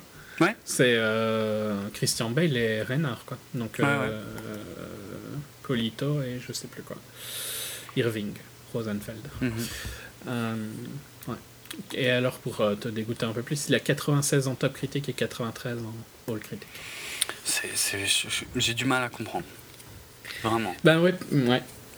Surtout à cause du scénar. hein, Non, en fait, ce qui me dérange, c'est parce que ça me dérangerait moins qu'ils s'en foutent un peu du scénar si à côté de ça, c'était parfait au niveau du reste. Mais c'est pas parfait. Ouais, en plus, ouais, c'est vrai. C'est vrai. Donc, Il y a des trucs bizarres, il y a des développements. euh, je, je, euh, je sais pas, ça essaie de se la jouer. euh, comment ça s'appelle? Scorsese. Ouais, Scorsese et puis un petit peu Ocean's Eleven, tu vois, avec un côté de. Pas, le côté bande de Ocean's Eleven, mais le, côté que euh, ils ont beau euh, être en train de préparer tout un truc, toute une arnaque ou un vol ou tout ce que tu veux, à la fin, il y a quand même pas un twist, mais euh, quand même un truc finalement qu'on t'avait jamais dit pendant le film et qui est censé te surprendre. Sauf que là, ça marche pas du tout, quoi. C'est vraiment le, ce final où, où on se rend compte donc que c'est les personnages de Christian Bale et comment elle s'appelle Euh, Amy Adams. Amy Adams qui euh, finalement qui ont manipulé euh, l'autre pour eux s'en sortir ben, se sortir complètement blanchis de l'histoire et peut-être même avec du pognon non? Non le pognon ils le rendent justement s'ils sont Ils le blanchis rendent à... Et puis il donne aussi au, au- En fait, c'est ça le problème, c'est que ils essayent, le film essaye de te faire croire qu'ils étaient en contrôle pendant Oui. trop longtemps, Ouais, ouais. alors qu'il te montre des points où ils le sont pas, clairement Bah, pas. Le mafieux, par exemple, ils ont clairement peur. quoi. Ah ouais, c'est clair, la scène avec De Niro, elle est géniale. C'est peut-être. Moi, j'ai trouvé que C'est c'était. une des scènes les plus fortes. Quasiment, euh, ouais, quasiment au la niveau meilleure. tension, quoi. Ouais, au niveau Bah, tension. les scènes de CK sont excellentes, mais c'est pas du tout les mêmes scènes. Quoi. Ouais. mm. Ici, ouais, on est sur une scène qui là ressemble plus à un film de Scorsese d'ailleurs. Ouais, à fond, à fond. Ah mais quand le, le personnage de Teledio, là, De Niro, se met à parler arabe face au, faux chèque arabe qui ne parle absolument pas arabe, c'est euh, génial. Là, tu te dis, ils sont morts, là. Ils sont- Qui parle au final arabe. ouais, ouais, qui connaît deux, trois trucs. Ouais, ça le sauve de justesse, mais... euh, Non, cette scène est pas mal, mais c'est vraiment une des très très rares. hein. Où il y a, où il y a de la Ouais. tension, quoi, parce que c'est c'est- ouais, c'est ça, c'est c'est quand même euh, être- censé être que des histoires d'arnaque. Mm. Et pff, au final... on n'en voit pas hein, Bah, il au n'y en a final. pas tant que ça, non. Ah, bah, juste au début du film, un peu. Quand... Ouais, il y en a deux quoi au Ouais, début. ouais. Après. euh. Et puis, je sais pas, la, la rédemption de Christian Bale par rapport au, tu sais, au personnage de Jérémy Renner, quand il va tout Mais lui elle me avouer. choque pas. Je trouve qu'elle est assez logique par rapport à. Il est construit comme ça. Oui, il est Où construit. tu vois que ça le dérange de, de taper sur ce mec-là qui Ça euh, fondamentalement est bien. Ça, je suis d'accord et je l'ai bien compris, si tu veux. Mais je trouve juste que ça fonctionne pas. Il manque, je sais pas, il doit, il doit manquer un tout petit quelque chose euh, pour, pour que ça marche, en fait, ce truc-là. L'intention, je l'avais, je l'avais, ouais, saisi depuis un moment du côté de, de- de Christian Bell, mais euh, sais pas, ça paraît bizarre dans le film que d'un coup, euh, comme ça, euh, il va sonner chez lui euh, et il lui dit bon, en fait, tout ça, on est en train de vous entuber pour vous faire arrêter par le FBI et tout machin. Ouais. Et puis qu'au final, donc, quand eux ils entubent le FBI, ils négocient une réduction de peine pour le personnage de Jérémy Renner. C'est lourd, enfin je sais pas, ça fait un peu trop du mal à y croire en fait, je sais pas, c'est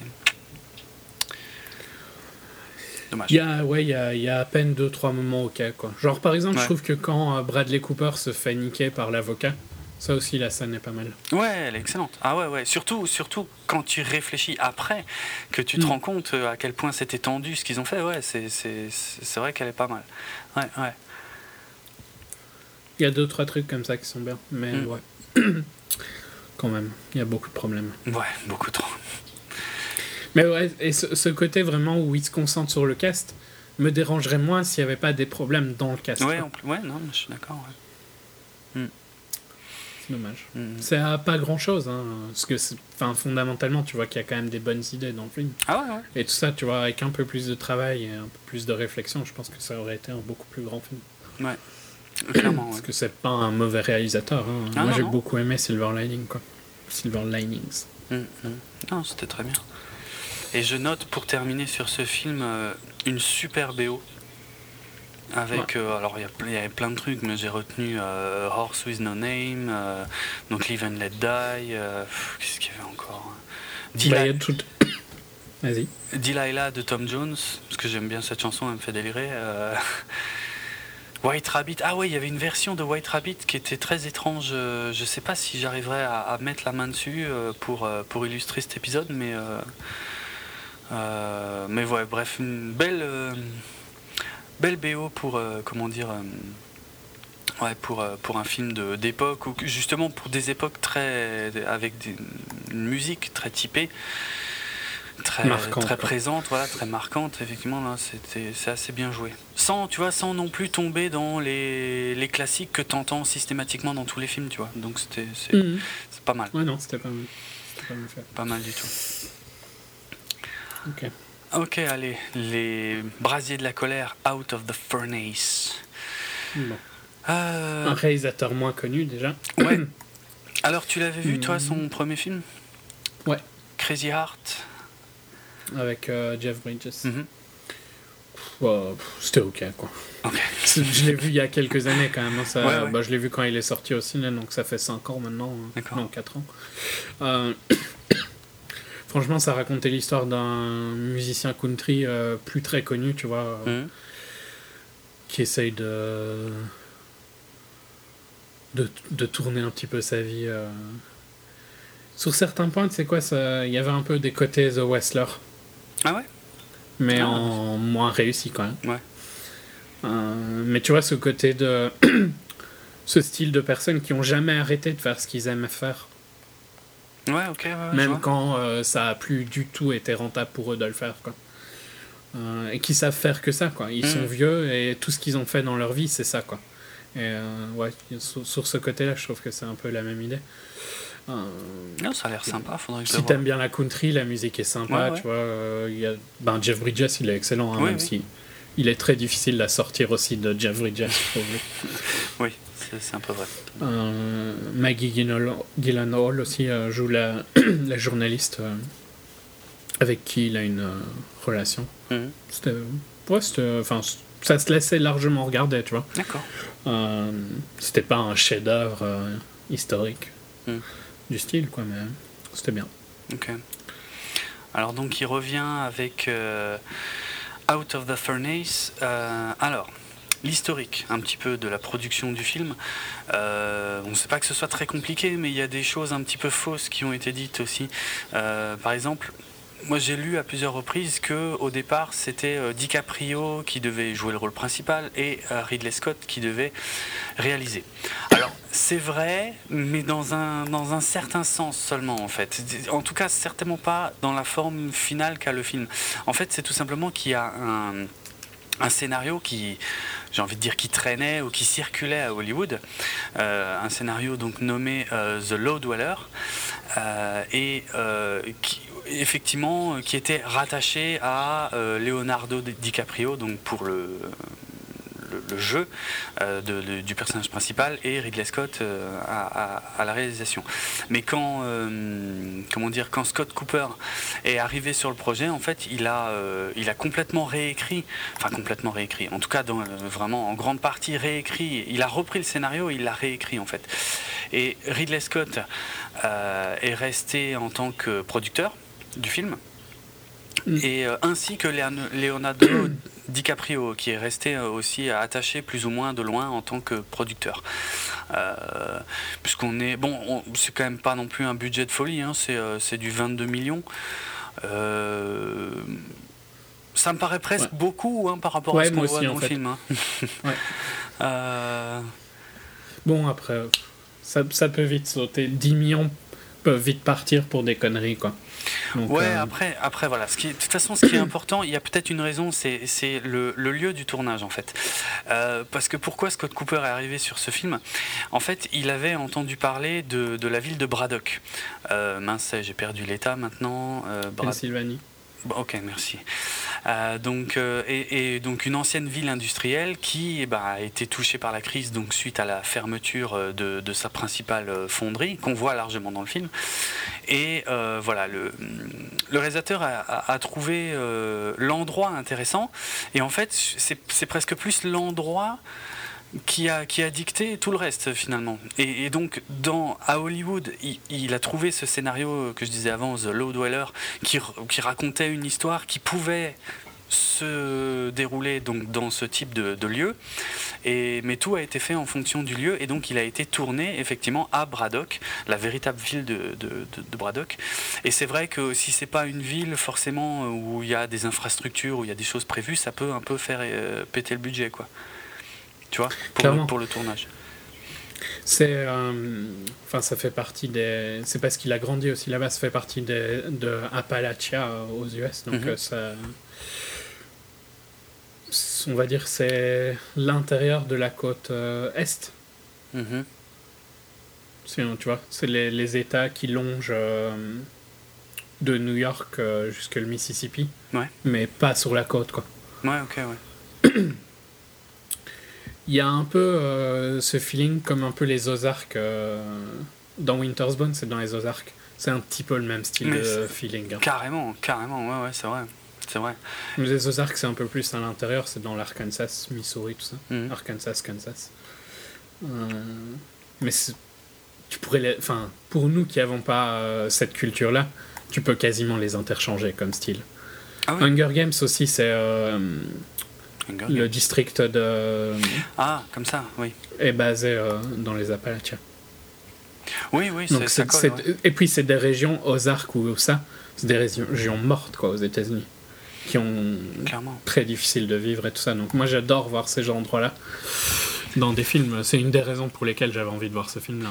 Bah, de toute façon, c'est pour moi, c'est quasiment la plus grande réussite du film. hein. C'est le- les, les visuels et la façon dont il filme cette ville, cette, cette immense fonderie qui est en plein milieu mais qui ne tourne pas. Euh, Enfin, c'est c'est magnifique, quoi. Les couleurs, les lumières. De, de- ouais, du, du film sont vraiment magnifiques quoi. T'as une scène avec Christian Bale su- euh, sur un pont, tu sais, avec Zoé Saldana, qui, Ouais. je trouve que la scène n'apporte strictement rien au film parce qu'en plus elle nous apprend que des choses qu'on savait déjà. Mais euh, qu'est-ce que c'est beau quoi de, de prendre un peu de hauteur. Enfin quand c'est bien filmé, hein, je veux dire, parce qu'à la base ce sont justement pas des choses qui sont très belles. Ouais, non, il y a un côté un petit peu euh, curiosité maladive hein, à vouloir Ouais, voir ouais. ces endroits-là, parce que c'est des endroits euh, tristes globalement. Ouais, c'est clair. C'est clair. Mais non, quand c'est bien filmé euh, comme ça, euh, c'est chouette quoi. Et tous les acteurs, après là je, je glisse tout doucement sur les acteurs, hein, mais euh, Mhm. tous les acteurs sont bons. Le- ouais, les seuls problèmes pour moi étant Zoé Saldana, justement, qui joue la copine. Alors, ouais, l'histoire. En deux, en, Et Forest Whitaker. en deux mots. Et Forrest, ouais, ouais, tout à fait. Comme on disait tout à l'heure, qui sert pas à grand chose. Surtout, enfin, Je sais pas, c'est pour faire leur quota euh, racial, tu crois, hein, qui sont là. je- ouais, je sais pas, c'est bizarre. C'est vrai que c'est, ouais, c'est bizarre. Ouais, Bah, qui- qui- parce Parce qu'ils apportent sont- rien. Non, clairement. Et au contraire des autres, en fait, le gros problème, c'est que tous les autres sont des excellents acteurs qui, qui jouent dans un autre niveau que. Pour Forrest Whitaker peut être bien, hein, Oui, mais oui, très bien. Ouais. là, son personnage est trop détestable. Mais Zoé Saldana, qui a un personnage qui pourrait largement être sympa, Hmm. tu vois bien qu'elle joue pas dans le même niveau, quoi. Bon, elle a, elle a pas 36 scènes non plus. Hein. Non, mais Ah, Woody Harrelson, euh, ouais, ouais, allez, William Dafoe a pas 40 000 scènes non plus, tu vois. Ouais, Enfin, il y a plein de gens qui ont moins de scènes Hmm. ou qui ont autant de scènes qu'elle, qui sont qui rentrent dans le Ouais, monde. ouais, elle, ouais. elle n'est pas dans le monde. hein. Mais tu vois, Sam Shepard, j'avais déjà parlé de lui euh, il y a pas longtemps, je crois qu'on avait parlé de mode. J'adore cet acteur. Et bon, c'est c'est cer- très très très certainement lié au fait que j'ai vu euh, l'étoffe des héros quand j'étais gamin et que c'est clairement euh, son interprétation du personnage de Chuck Yeager qui. C'est- par lui que toute l'histoire de l'étoffe des héros est racontée. J'ai une admiration euh, énorme pour ce, ce personnage réel d'ailleurs, hein, qui était un pilote d'essai exceptionnel et qui a refusé de participer au programme. Euh, comment dire, programme spatial américain, alors que justement il a vu tous ses copains partir sur le programme spatial. Bref, son interprétation de ce personnage reste exceptionnelle et son donc l'acteur, je le trouve toujours très bon, même s'il a tendance toujours à jouer finalement un peu le même style de perso. Là, dans C'est des seconds couteaux. quoi. Ouais, ouais, mais là, là, dans Les Brasiers de la colère, tu vois, il est, alors, il est, il est pas mal là. Part, par contre, il a pas beaucoup de dialogue. hein.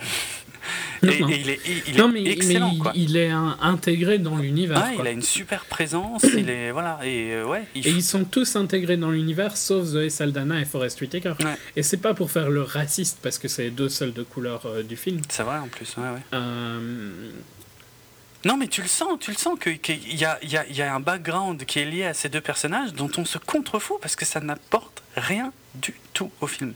Rien. L'histoire, en deux mots, c'est Christian Bell qui, donc, qui bosse à, un fonderie. à la fonderie ou ce qu'il en reste. Euh, alors d'ailleurs, pour l'anecdote, les, les- les scènes où on le voit, Christian Bell manipuler justement une machine, euh, je ne saurais pas décrire son, son travail, hein, mais a priori, il l'a vraiment fait, en fait, il a vraiment appris à le faire, il l'a vraiment fait. Voilà, Bon, je sais pas si c'est important, mais c'est quand même pas des... Il y a quand même beaucoup d'acteurs, à mon avis, qui jouent les chochottes, et euh, lui, euh, c'est pas le genre. Non. Et c'est plutôt, c'est c'est un bon point pour lui, quoi. Euh, il a un frangin qui est revenu d'Irak, euh, qui a pas beaucoup de fric, euh, qui a tendance, d'après ce qu'on voit au À début jouer. du film, à jouer, mais pff, pff, pff. oui, si ça revient. Enfin, j'allais dire, ça reviendra Ouais, jamais. ouais. C'est c'est juste là pour placer le fait que son frère finalement a des problèmes d'argent, quoi, on va dire. Je dirais pas que c'est juste des problèmes d'argent, mais que c'est aussi un addict euh, au pari, quoi. Mais c'est peut-être un aide. Ah oui, par rapport, ouais, mais alors par rapport aux autres paris après sur le la baston, quoi, euh, les, Mhm. les comment les combats, combats illégaux. Il a un problème avec les, les paris. euh, Ouais, c'est vrai, peut-être. y a quand même beaucoup de choses dans ce film pour moi qui servent pas à grand chose. Bref. Euh, en même temps, ça c'est de la création de personnages, c'est logique de donner quand même quelques trucs. Quoi. Ouais, quelques trucs, je dis pas. Mais justement, Christian Bell, euh, quoi, au bout de, je sais plus, 15, euh, peut-être ouais, 15 minutes de film, il va payer les dettes de son frère, il boit un peu trop, euh, enfin sans être vraiment bourré, mais au-dessus de la limite légale en tout cas, pour, en sortant du bar. Il a un accident. Euh, complètement involontaire, et en tout cas pas lié à l'alcool, mais du coup, euh, il y a. A priori, il tue un enfant. Voilà, il tue un enfant, et euh, j'avais lu quelque part quelqu'un qui a fait le calcul, je sais même plus d'ailleurs basé sur quoi, basé sur des petites choses qu'on voit à la télé. En gros, a priori, il fait 5 ans de prison. Mhm. À quoi ça sert, ça, sans déconner, dans le film? Euh, Parce que c'est super long. Mais quand il est en prison, on reste avec lui en prison, tu vois, et on voit, on apprend quelques trucs par son frangin qui vient lui rendre visite. Par exemple, le fait que son père est mort, des choses comme ça, que son frangin en a fini euh, avec l'armée, ça y est, qu'il est définitivement rentré d'Irak. Mais à part ça, c'est. Est-ce qu'il allait repartir euh, ouais. au moment où. Ouais, ça, sert. Ouais, non, je suis d'accord, ça sert pas. Franchement, ça, sert, à... rien. La seule chose, c'est ça sert à qu'il a raté la mort de son père. Quoi. Ouais, et, qu'il et, qui, et que quand il sort, euh, Zoé Saldana est allée vivre avec Forest Whitaker et elle est enceinte. Ouais. Mais elle, c'est dit qu'elle est enceinte au début Parce que moi je l'ai appris sur le pont. Hein. Alors j'ai peut-être raté quelque chose avant, mais moi je savais pas qu'elle était enceinte avant quoi. Je me souviens plus clairement pour être franc. Il me semble pas que ça m'ait surpris quand elle lui dit sur le pont, donc. Euh, Ok. Moi, ça m'a pas surpris dans le sens où c'était logique, tu vois, vu qu'elle voulait un gosse et tout ça. Mais euh, je l'ai appris à ce moment-là, quoi. Hmm. Je me demande si son frère lui disait pas avant, mais bref, c'est pas. De toute façon, qu'est-ce que ça apporte au film, tout ça? Honnêtement, là, euh, on est à. Il y a 45 minutes qui passent. Là, après, c'est en fonction, mais le personnage de Bale m'intéressait assez peu, quoi. Mais je comprends. Ouais, et c'est vrai parce qu'on on reste tout le temps sur lui, mais c'est vrai que c'est son frangin qui a l'air de faire des trucs un peu plus étranges et qui a l'air de se mettre en danger et tout. Et on fait, euh, on, ne le voit que quand quasiment que quand il croise la route de son frère, ou alors euh, quand. Euh, après, on, le verra un peu plus. Oui, oui, voilà, mais après, ouais, quand on le voit après directement dans les combats, quoi. Ouais notamment un combat où, il ne se couche pas alors qu'il aurait dû se coucher, ce qui énerve le personnage de William Dafoe. Euh, mais honnêtement, hein, j'ai rarement vu un développement de personnage aussi long. Euh, et, pour rien, avec plein d'éléments qui au final servent à rien, quoi. Si ce n'est de temps en temps filmer des beaux décors, quoi. ouais. Ça m'a moins gêné que toi quand même, parce que au j'ai pas eu l'impression, tu vois, que c'était si longuet quand je regardais le film. Je suis d'accord qu'il y a des, des, faiblesses, et je suis d'accord que quand tu le. Tu vois, quand t'en parles, je suis d'accord avec toi, mm. que c'est inintéressant. Et le personnage de Bale, qui est le personnage principal du film, est pas le personnage qui m'a intéressé dans le film. Donc déjà, il y a un problème à ça. Ouais, clairement. Euh, après, le j'avais tellement envie de voir le personnage de Casey Affleck hmm. et de le découvrir plus parce que le fait qu'il te le cache plus, ben, t'as plus envie de voir ce qui se passe avec lui. Que ça compensait largement, tu vois, euh, le fait que je doive subir les scènes de Bale. Quoi. Hmm, hmm. Enfin, je, suis, je, suis, méchant parce qu'il il est pas mauvais. Non, hein, non, il est pas mauvais. Mais, mais franchement, une fois qu'il est sorti de tôle, qu'est-ce qu'il fait? Il retourne bosser et il retape sa baraque et il fait rien d'intéressant. Franchement, il fait rien. Ouais, c'est clair. Il découvre quoi une fois juste les bandelettes ensanglantées de son frère dans la poubelle, donc ils ont une petite engueulade euh, parce qu'il veut pas qu'il aille se battre dans des combats illégaux. Mais c'est tout. Il y a, franchement, il y a rien d'intéressant à propos de lui, quoi. Hmm. Alors que je trouve que si on, si on sort des scènes de Bale, tu vois, toutes hmm. les scènes de Casey Affleck, que j'aime vraiment bien, je trouve vraiment qu'il est impressionnant à regarder, quoi pas justicier, mais en général, je trouve que c'est un excellent acteur qui a pas assez drôle, quoi. C'est vrai, je, ouais, je l'ai pas vu souvent, souvent je le connais, mais euh, ouais, euh, là il est, il est, vraiment très très bon, ouais, je suis d'accord avec toi. Il est super euh, différent de son frère en plus. Ouais, grave. Mm. c'est marrant parce que je, la première fois que je l'ai vu, c'était dans. Comment ça s'appelait encore? Ah, je trouve que. Il mais- était pas dans Friends, lui, non ou, ou je confonds avec quelqu'un Je confonds peut-être. Ah, tu confonds, je pense. Ça me dit rien dans Friends. Mais la première fois Non. où je me rappelle de lui, tu vois, c'était dans Jerry, que j'avais détesté de Gus Van Sant, Ok. avec Matt Damon. Et euh, ouais, mais, mais depuis, euh, vraiment, je trouve c'est un acteur qu'on voit pas souvent. Il était dans, dans les, les bons films qu'il a fait. hein. Il a fait The Killer Inside Me, The Assassination of Jesse James. Ah oui. Euh, cette année, il est dans dem Body Saints aussi, que j'ai pas encore vu. Mais vraiment, je trouve qu'il est. Ah bah il était dans les Oceans aussi en fait. Ouais. C'est vrai, il était dans les trois Oceans. Eleven, machin, truc. Ok, ouais. Et ici, je trouve qu'il s'intègre super bien à l'environnement. quoi. Tu, tu crois qu'il vient de là. Tu crois qu'il est intégré à cette vie-là. Tu crois que c'est sa ouais, vie. ouais, quoi. Grave, ouais, ouais, c'est vrai. Y a pas, tu vois pas un acteur qui joue, tu vois le personnage euh, qui vit sa vie. Mhm. Et toutes ces interactions avec William Dafoe au début, qui est excellent. hein. Ah ouais, ouais. Plus, il a, il a le visage pour ça. Quoi. Là, tu parles de bon casting. Ça, c'est un bon casting. quoi. Ouais, ouais, grave. Tout comme Woody Harrelson. hein, qui, euh, Mais- Justement, ça fait super plaisir de pas voir Willem Dafoe euh, jouer des méchants caricaturaux et de voir et de pas voir Woody Harrelson jouer des un petit peu des gens des- un personnage un petit peu foufou et caricatural aussi même s'il le fait ils le font tous les deux très très bien mais ils le font un peu tout le temps aussi quoi et de les Mhm. voir Mais là, là, même si leurs personnages sont différents de ce qu'ils font tout le temps, on... il y a quand même des. William Dafoe, son personnage n'est pas non plus gentil, quoi. Ici. ouais enfin ouais parce que c'est un mec ok qui participe à des trucs illégaux mais il fait rien de là dans ce film il fait rien de Bah, c'est quand même lui qui veut le faire coucher au début et tout ça. Mais ouais, il est, Ouais, mais c'est globalement, pas- il est gentil par rapport à l'univers euh, dans lequel on. Ouais, c'est est, clair. C'est clair. Autant Woody Harrelson est une pourriture. Timbré, quoi. Déjà, Absolu. rien que l'ouverture du film, c'est lui, hein, je crois. Oui, oui, tout à fait. Où Mais il se met à tabasser quelqu'un, c'est superbe hein, comme ça. Ouais, ouais, c'est- Super fort, quoi. d'abord sa nana et ensuite le mec de la voiture d'à côté au drive-in et tout. Ouais, mais alors, ouais, d'un côté c'est super fort comme scène, mais justement, moi j'ai un problème d'équilibre et de rythme parce que tu commences là-dessus, donc tu as une, vraiment une caractérisation d'un personnage qui est ultra forte.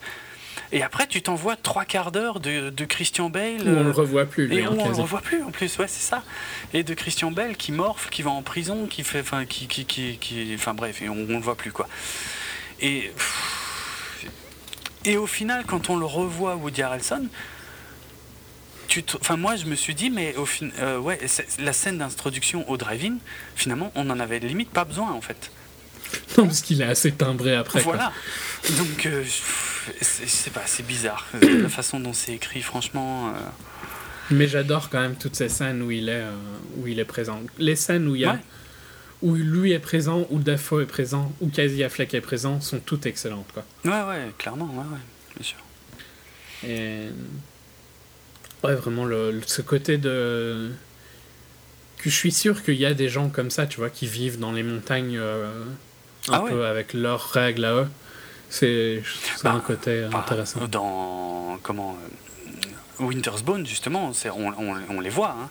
C'est- Ouais, ouais, pas la même zone, mais ouais. Non, c'est pas, un pas du tout le même chose, endroit, mais c'est carrément le même type de personnage. Hein. Euh, C'est des, des genres de mafia, mais d'un autre style, quoi. Des... Mais a priori tout aussi dangereux, quoi. Un- ouais, c'est- je sais pas si c'est mafia vraiment. Oh non, on peut pas vraiment les traiter de mafia, mais enfin, pourtant, c'est un peu. Ils fonctionnent sur des, sur des euh, paris légaux. Euh, dans Winter's Bone, c'est du trafic de drogue. euh, tu vois, c'est vraiment les mêmes types d'activités, Ouais, ouais. Mais il y a un côté mais sans le bling-bling, euh, tu vois. Sans le bling bling et le côté aussi où il s'intègre moins à la société. Ah, quoi. complètement, ouais, c'est ça. Ils cherchent pas justement à, à- à établir, à s'établir une position dans la société. Au contraire, ils, sont- ils sont juste. euh, ils sont En connus, dehors, connus et craints dans la région, mais c'est tout, quoi. La région leur appartient, c'est leur pays à eux, Ah, quoi, ouais, quasiment. T'as l'impression que tu vas dans leur pays, Mm. pas que tu vas dans une région. Mm. Mais soit pour euh, enchaîner un peu. Donc, euh, à un moment, ben, Casey Affleck meurt dans une scène que j'ai trouvée assez. J'ai bien aimé la, la manière dont ils se font tuer parce que c'est un peu anticlimactique. Tu, Ben justement, moi, je ouais, j'ai pas aimé. J'aime bien le côté où euh, c'est Ah, pas non. ce que tu t'attendrais dans ce, que- ce qui arrive dans un film, tu vois. Je- m'excuse parce que je, moi je confonds avec la scène qui est juste avant. Et je vais juste le dire, euh, je te laisse re- revenir sur la scène où ils sont tués. Mais juste avant, il y a un montage que j'ai trouvé quand même très bizarre entre d'un côté Bale et, et son oncle, donc euh, interprété par Ah, Sam. Shepard, qui vont chasser le cerf. Ah, on voit Bale en plus qui à un moment pourrait abattre un cerf et qui l'abat pas. Et tout ça monté en parallèle avec le, le combat, le dernier combat en plus de Casey Affleck. euh, alors bonjour le cliché, hein, le dernier combat et puis après je raccroche. Euh, j'ai pas compris l'intention artistique, je, je vois pas. C'était un peu, c'était un peu bidon. je- Enfin, c'était le côté de la partie de chasse, tu vois, qui, qui traîne beaucoup trop, alors que la, la- toute la tension, par contre, elle est sur le combat. Et sur l'autre, ouais. Euh, c'était c'était un peu zarbi. Voilà, ça c'était bizarre. Mais bon, au final, on est un peu surpris parce que ça se finit plutôt bien. Euh, il perd le combat comme prévu, alors qu'on a le doute pendant quelques instants que qu'il se laisse un peu déborder et qu'il soit tenté de gagner. Et puis euh, William Dafoe euh, décrète que sa dette avec Woody Harrelson est réglée parce que justement grâce à ce combat truqué. Et là ils partent. Mais bon, tu te doutes, honnêtement, on est à une heure de film, il s'est toujours rien passé. Tu te doutes que il va se passer un truc quand même, quoi. Ouais, mais je m'attendais pas à ça quand même. Ah ouais? Parce que, Ah, si, ouais. donc, ils se font. Ben, flag. je m'attendais, à du kidnapping, quoi. Pas à ce Ah, qu'ils le tuent ah ouais? comme ça. Ouais, parce que, en plus, ils, ils te, ils te font clairement penser ça, parce qu'ils tuent Dafoe. Donc, ils les arrêtent euh, sur la route. Ils Mhm. tuent Dafoe. Bah, de sang-froid, quand même. Ah oui, oui, clairement. ouais. Ça, c'est, tu pouvais t'y attendre, même si je trouve que la scène rend quand même bien. Euh, et puis il traîne euh, Casey Affleck, donc j'ai oublié son prénom. Rodney, Soit. Rod. Euh, ok. Rod. Donc il le traîne dans les bois. Mm. Et là, tu peux quand même te demander un peu ce qui va se passer, quoi. Et je trouvais ça quand même. euh, Ouais, je trouvais ça intéressant qu'il le tue là, comme ça. Tu vois. Ouais, C'est- pour- c'est, c'est plus réaliste, j'ai l'impression. Pour quasi. Un film, tu vois, moyen aurait fait. euh, Ah, on va le prendre en otage, Mm. vois. Non, pour Quasi Affleck, je suis d'accord qu'il y a, y a un doute, tu sais pas trop où ça va. Quand, quand il descend, euh, Willem Dafoe, ouais, c'est moins surprenant. Mais moi, j'ai quand même eu un, un petit souci avec euh, toute cette scène. Il y a un détail, encore une fois, vraiment un cliché atroce qui m'a complètement sorti de cette scène, malheureusement. C'est juste, juste avant qu'il se fasse arrêter par la bande à Woody Harrelson, c'est genre le, le téléphone de Willem Dafoe qui sort de sa poche, qui compose le numéro de son pote au bar et que son pote euh, après. J'ai pas trop compris ce, ce, mom- ce truc-là. Mais Moi, j'ai cru, cru que c'était fait exprès, quoi. Ben, tu sais, mais je sais pas, c'est tellement mal fait que moi je, je, je sais pas. Parce que moi, j'ai cru que vu qu'il se faisait suivre, tu vois, Mm. il appelle son pote pour que son pote sache où ils sont. Je sais pas. Moi, c'est comme ça que je l'ai compris, donc ça me choquait moins. Mais je trouve que ça aurait pu être plus montré que c'était volontaire. Ouais, c'est pas clair. Moi, moi ça faisait vraiment style. euh, Enfin, tout, tout se passe sans faire exprès, mais. euh, Mais, si, tu le prends, quoi. si tu le prends comme moi, ça paraît plus logique déjà. Ouais, mais il y a rien dans le film qui te laisse croire que Willem Dafoe euh, pouvait se comporter comme ça. Enfin, je sais pas comment expliquer. Quand même, hein, il, il sort son pistolet assez vite et tout ça. Ouais, mais. hum, Il a, enfin, tu vois, il sait qu'il est dans un endroit dangereux. C'est celui qui se rend le plus compte de ça. Donc, ça me choque pas trop qu'il appelle son bras droit, quoi, on va dire. Ouais, ouais. Sais Mais pas. le euh, film ne montre pas assez que c'est volontaire. je Ouais, c'est la, la- pour- la scène n'est pas claire.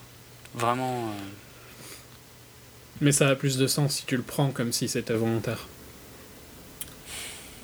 Moi, il me semble vraiment que le téléphone tombe de sa poche. hein. Il, sort, il sort un truc, en fait, pour que Casey Affleck s'essuie le visage, et le téléphone tombe de sa poche, et, euh, et il compose comme par magie le numéro de, de son associé du bar, et juste au moment où euh, Woody Harrelson leur tombe dessus. Quoi. Comme ça, Mm. après, dans la scène suivante, euh, en- parce qu'en plus, euh, le, le pire, c'est qu'il insiste dessus, le réalisateur. Dans la scène euh, quasi suivante, euh, non, c'est pas tout de suite, si, c'est quasiment tout de suite après, où tu as Christian Bale euh, chez le flic, euh, avec enfin tout le monde, ils sont en train d'écouter le message. Donc en plus, le gars au bar n'a pas répondu et ils ont eu énormément de bol que tout ça soit enregistré sur un messagerie. Quoi. Ça fait non, c'est c'est un peu trop. C'est vraiment trop poussé là. hein. C'était pas, je sais pas, j'ai pas aimé. Bref. Hmm. Ça m'a moins choqué. Ça, en fait, sans ça, tu vois, il pourrait pas, euh, il y aurait pas de vengeance. Quoi. Ouais. Bah, ce serait plus dur à trouver, quoi, tu vois. Ouais, voilà, ce serait plus dur. Mais c'est. Ben, ouais. parce que. C'est un film après aussi, donc euh, je veux dire, euh, il y a, peut-être moyen de l'écrire et de le rendre crédible.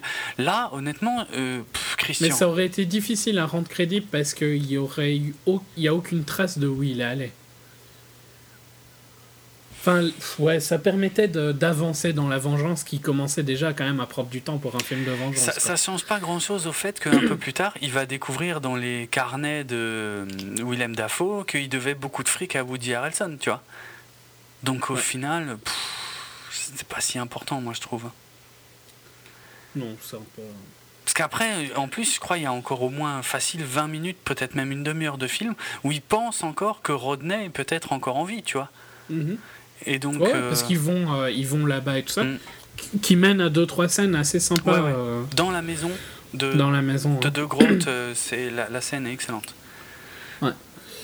Après, je trouve que voilà, on est dans un film de vengeance et il n'y a aucune satisfaction parce que non, ouais, la manière dont il va se venger, ce sera, ça, ça sera jamais.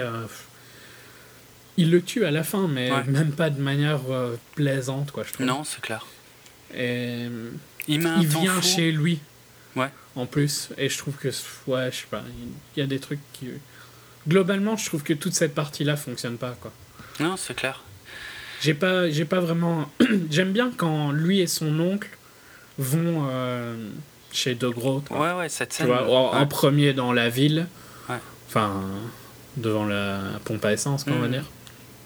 Le diner. Et puis. Euh, et puis vraiment dans la maison de De Groot. Mais.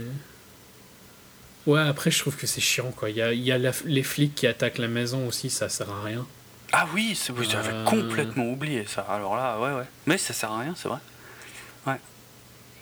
Ouais, le problème c'est que depuis que son frangin a disparu, tu sens que Christian Bale, il est euh, genre, euh, il est ultra déterminé. Et justement, c'est ce que traduit la seule scène réussie de ce passage, c'est quand ils vont chez De Groot, il a des couilles mais en or, en or massif, quoi. Je veux dire, c'est énorme. Il a une détermination de folie.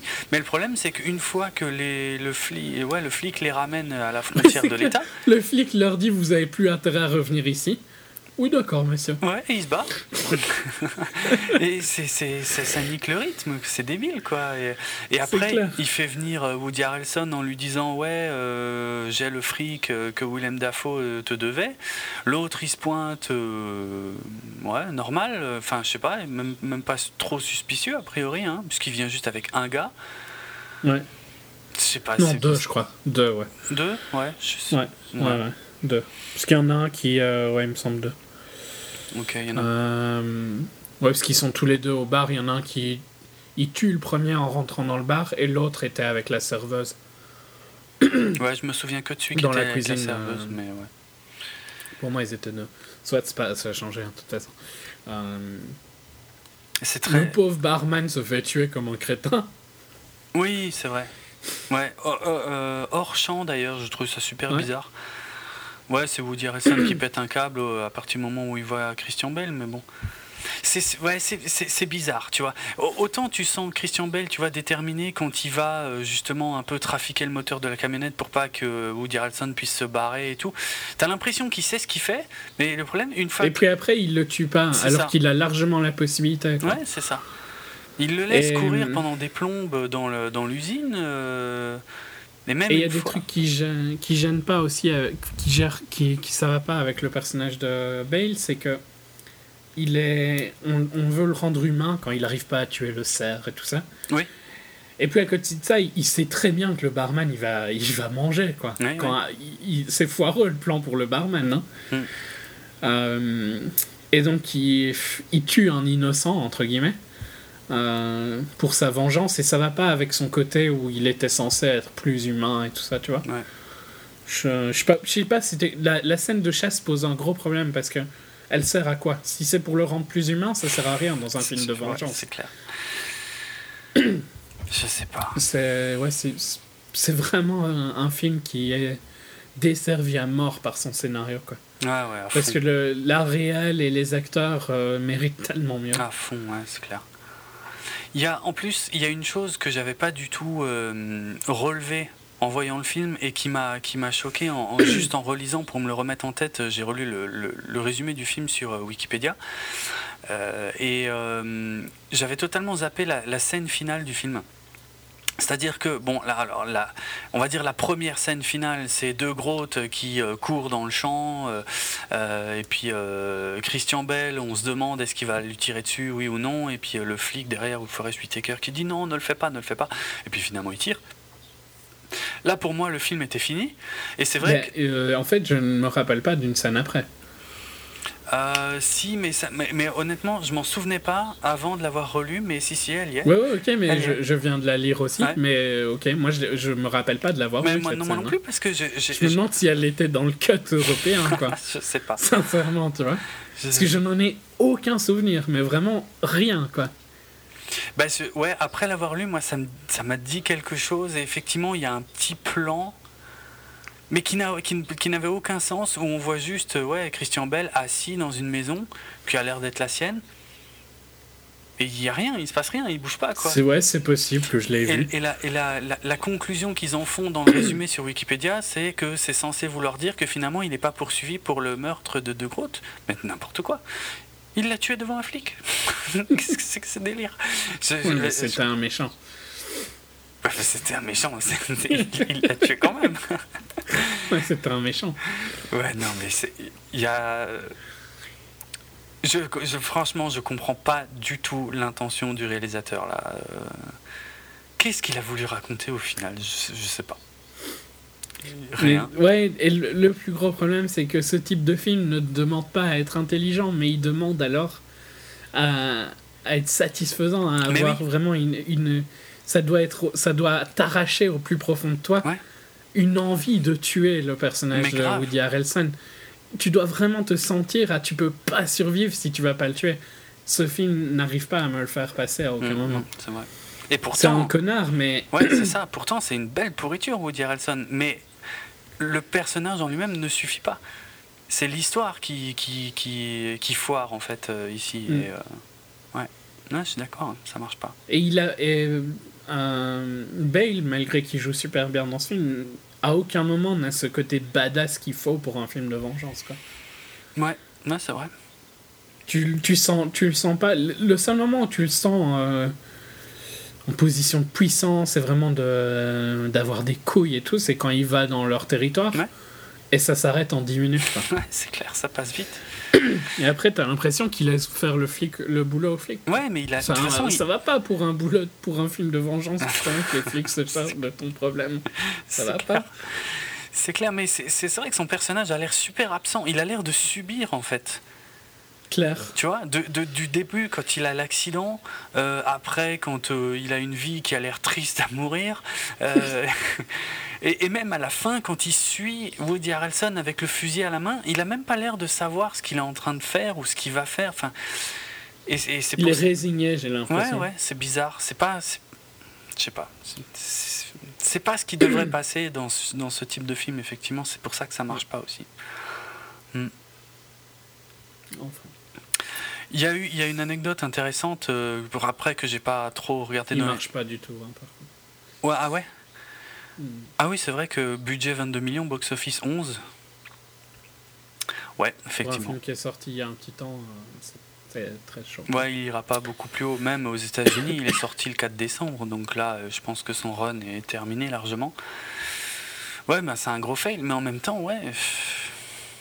Il est, il est mérité. hein. Ouais, ouais, ouais, c'est clair. Voilà, il y a pas, il y a, il y avait vraiment pas assez d'ambition euh, dans le scénar, quoi. Et c'est dommage, hein, parce que tout le reste est là. Hmm. Et euh, ouais, l'anecdote, c'était juste pour dire que le, hum, il semblerait que dans la région d'où est censé euh, être originaire le, ça se dit ça, d'où être censé être, enfin bref, la région d'où vient le personnage de Woody Harrelson dans le film, il, il semble que là-bas il y a une, il y a une véritable hum, famille de Groot. euh, qui a porté plainte en fait contre la production, euh, enfin voilà pour euh, alors, comme dit, comme je suis pas trop rentré dans les détails, je sais pas à quel point ils sont ressemblants, mais euh, en gros, ils aiment pas trop la, ni la façon dont les gens de cette région sont, sont décrits, ni le fait que, encore moins le fait que leur nom de famille soit euh, utilisé. Et a priori, c'est des gens qui sont connus, tu vois. C'est pas parce que tu peux trouver un peu tous les noms un peu partout, on va dire. Mais là, euh, eux, ils disent que c'est pas possible que ce soit pas un, un hasard. Et bon, la, la défense, c'est que non, non, c'est euh, c'est pas des, c'est une fiction totale. euh, C'est tout, comment dire. Tu sais, le texte qu'il y a toujours à la fin là. euh, Ouais, ouais. Enfin ouais, c'est- pure coïncidence, je sais plus quoi, je, je connais le, le texte, putain j'ai l'impression de le connaître par cœur parce que je le vois à la fin de chaque film et en fait je suis incapable de le ressortir mais Tu le lis jamais. c'est ça ouais. Bref, tous les personnages sont fictionnels, euh, tout... Toute. euh, toute euh, Non, c'est Ah, je tout... trouve plus non plus. C'est ça, c'est ce mot-là qui me manque aussi à... Enfin bref, tout- toute relation avec des personnages ou des faits existants serait pure coïncidence. Voilà. Et c'est comme Ouais. ça qu'ils défendent, ça. L'autre truc, c'était à propos du film. Bon, après, c'est c'est vrai que pour les gens de ce, ce qui vivent vraiment là-bas, tu vois, j'imagine qu'il y en a quand même. hein. Ouais. C'est sûr que la région est pas mise dans une bonne lumière. Non, c'est clair. c'est vrai, mais bon, en même temps. Je trouve pas que la région de Braddock soit super. euh, Enfin, à la limite, ça te donne envie quoi d'aller prendre une photo de si tu passes là-bas de, de l'ancienne Ouais, tu sais, il y a des. euh, C'est tout, hein. euh, Il y a des. Ah, je sais, des usines euh, de d'acier à froid ici et à chaud. Ouais. Ça rend moins bien hein, quand il n'y a pas un directeur photo derrière. ouais, c'est vrai, c'est vrai. Ouais. Ouais, je veux bien croire, ouais. C'est vrai. Ouais, en plus, donc voilà quoi, c'est pas beaucoup mieux. Euh, et le, qu'est-ce que je voulais dire? Oui, le titre du film viendrait euh, d'une, euh, d'un roman de 1941 euh, qui se passe à Braddock. Un roman historique de 1941 écrit par Thomas Bell qui s'appelle Out of This Furnace et donc qui se passe également à Braddock. Ok. Alors je sais pas si c'est. Bon, ils disent qu'il n'y a pas. De rapport. Furnace euh, et le- l'acier, quoi, hein, je trouve. euh, quoi. C'était pas. Oui, oui, mais bon, là, les deux titres sont quand même super proches pour euh, des histoires qui se passent exactement dans la même ville. C'est Mm. c'est juste. euh, voilà. J'avoue. Bon, bon, après, il n'y a rien de grave là-dedans, hein, pourquoi pas. Non. Bah voilà pour les brasiers de la colère, hein, c'était quand même. euh, Moi, je me suis franchement fait chier, hein, franchement. je- Ouais, non, moi ça allait. Hmm. Je... Enfin, ça se laissait regarder. Ouais. Ça dépend. Je pense que c'est.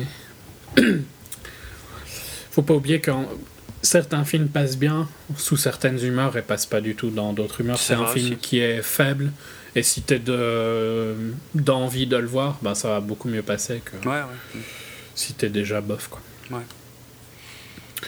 Suffit que bêtement, hein, ça peut être des conneries. Il suffit que tu te sois énervé sur la route, le film va t'énerver beaucoup plus à la moindre erreur. Ah oui, c'est vrai. Tout bêtement, quoi. Ouais. Ou un mec qui parle dans la salle. euh, Et alors, tu vois, enfin. Tu vois, il suffit parfois d'un petit truc, quoi, pour passer un film moyen euh, énervant Ah, ou passer un film moyen euh, quand même sympa à regarder. C'est vrai. c'est vrai. Ok. Bon, bah, on passe Le à, meilleur des trois. à notre grand gagnant. Mm.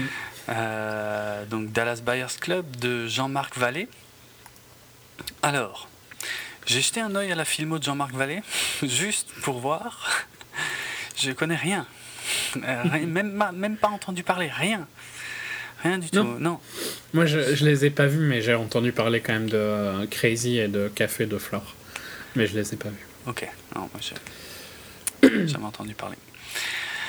Donc, euh, un réalisateur canadien, euh, pour le coup, euh, pour une histoire ouais, très, très américaine par contre, et une histoire vraie. Donc, la, la véritable histoire de John, non, c'est quoi son prénom? Ron. Ron, Ron Woodruff. Donc, un. C'est au, c'est au Texas, hein, c'est bien ça? Ouais, ouais. donc le, le bon, le bon redneck. hein. Au début, Ouais. franchement, le- le- clairement. clairement. vraiment le, le- bon gros connard euh, qui boit des bières avec les potes, qui baisse des putes euh, et euh, où euh, la- C'est- la- un problème, ça non non mais non mais je parle du, du, du cliché du redneck, tu vois. Ouais, non, mais en plus, il travaille, il travaille sur les puits de pétrole et tout ça, donc c'est vraiment ça, quoi. Ouais, mais voilà, voilà, il y a tout, enfin tout est réuni et puis les, les Il fait du discussions. rodéo et tout Ouais, ça. qui fait du rodéo, les discussions avec les potes. À mort. Ouais, voilà. Ouais, alors, ouais, ouais, alors euh, pas qu'un peu. Vraiment. ça, ça, ça va venir plus tard dans l'histoire. Non, mais même, de toute façon, c'est tout de suite. Je crois, c'est très tôt dans le film, tu sais, où ils ont la Ouais, ouais, la il- discussion. Il parle d'une star. euh, de ouais, Rock, euh, Rocky, Rock. Ah, comment il s'appelle? Merde, j'ai oublié. Un, un grand acteur euh, Ouais, de l'époque. de cette époque-là, mais je m'en rappelle plus non plus. Rock Hudson. Je serais incapable de te dire un seul de ses films. Mais ouais, ouais, le, il, il- avec ses potes, il commente le fait qu'ils ont découvert que. euh, alors c'est quoi il a, il, il a le sida aussi ou Ouais, il a Ça commence par ça, ouais, ok. Et donc tout de suite avec ses potes, c'est ouais, de toute façon, euh, tout ça c'est que des PD et tout machin. Enfin, il y a des- On est en 85. C'est quoi C'est deux ans après la découverte du virus du sida. Et euh, j'ai envie de dire, euh, dans- à cet endroit-là, plus encore qu'ailleurs, mais même ailleurs, hein, franchement, c'était pas fondamentalement différent. Le sida, c'est que pour les gays, a priori. C'était quand même un peu le. Bah, c'est comme ça que ça a démarré aussi. euh. Bah, je- C'est eux qui, enfin, c'est sur, ce- c'est sur euh, cette population-là que ça a été Oui, que, plus marqué. que ça s'est révélé pas le plus plus. choquant, quoi. Non, je dis pas. Alors, c'est pas ça que je critique, mais, mais, mais quand même, ah, euh, euh, et, et on le voit bien dans le film, le, le, à- au bout d'un moment, le cliché, c'était que de toute façon, si t'es hétéro, tu peux pas avoir le sida, quoi. Tu peux pas avoir. Tu vois? ouais, Et il y a que. euh, et y a, limite, tu vois, ce qu'ils disent, euh, ce qu'ils disent avec ses potes, c'est genre, c'est bien fait pour ces sales PD, quoi. Ouais, ouais, tu vois? clairement. C'est bah, c'est religieux, quoi. C'est Dieu qui s'occupe. En plus, oui, c'est vrai qu'il y a. En plus, C'est dit, je pense, hein, dans le film. c'est possible, ouais, effectivement, ouais. Hmm. C'est des pêcheurs, donc. euh, Ouais, ouais. Non, alors le, contexte déjà est assez. euh, ben, ça fait partie de ce qui est excellent dans le film. hein. De toute façon, c'est la, la progression que va avoir ce personnage, donc qui est lui-même diagnostiqué du SIDA. Euh, donc euh, déjà, rien que la scène où il est diagnostiqué, ben ouais, tu, il est détestable à mort, quoi. C'est. Je veux dire, Clairement. autant quand t'es avec ses potes, il parle de Rock Hudson, c'est déjà pas très sympa euh, pour les homos, mais alors là, quand ils lui disent à lui qu'il est euh, qu'il a le sida, c'est euh, lui tout de suite, il dit quoi? Vous me traitez d'homo là? Et euh, enfin, c'est horrible quoi. Hmm. Mais c'est- plein de. Ouais, c'est rempli d'homophobie, de toute façon. À mort, à mort. Mais c'est non, mais de toute façon, ça me paraît très très juste hein, pour l'époque, le lieu, le voilà. Donc euh, et euh, on, on est peut-être parti trop vite sur le l'histoire, mais le, le, le casting. de toute façon. Ouais. Bah, le, enfin, le réel, de toute façon, on peut pas dire Ouais, grand-chose voilà. vu qu'on n'a pas vu ces films. Ouais. Donc, euh, bon.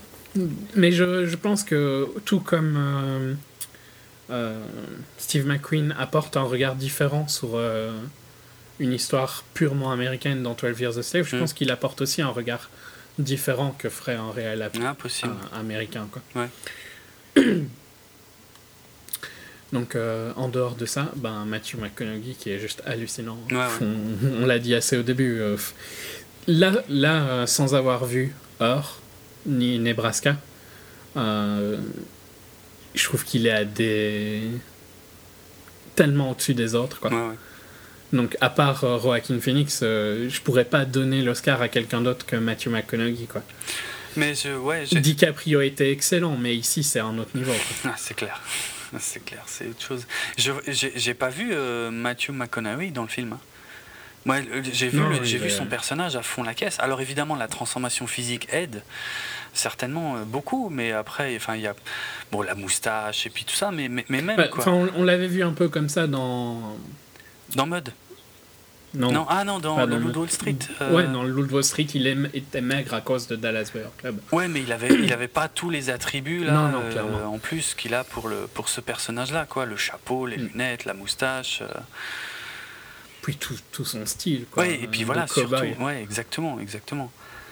Et ouais, il est génial, hein, il est extraordinaire, franchement. Je trouve que par contre, le reste du cast est bien, hein, Hmm. mais assez oubliable. Enfin, Jared. Leto, moi, Ah. euh, moi je l'ai pas, j'ai pas été super fan. Je trouve qu'il a, il a un poil trop cliché quand même. Il est pas mal joué, hein, mais Bah, il est je suis très, pas super fan quoi. il est très poussé, son personnage, mais alors il manque peut-être un tout petit peu de développement, par contre, le personnage de Rayon, vraiment, de Jared Leto. Ce qui est, ce qui est, ce qui est un peu frustrant parce que tu sens qu'il y a du background chez ce perso-là. Et on- Clairement, et on, on a la scène de la banque qui Ouais. apporte un peu. Ouais. Mais, euh, Ouais, mais je trouve que la scène de la banque m'a plus énervé qu'autre chose parce qu'elle me dit Mais putain, j'ai envie d'apprendre. Ouais. Ouais, c'est vrai. c'est vrai. Mais je, non, moi je l'ai trouvé excellent euh, dans le rôle. Vraiment. C'est peut-être le rôle qui me dérange un peu plus que lui, je pense. Mm.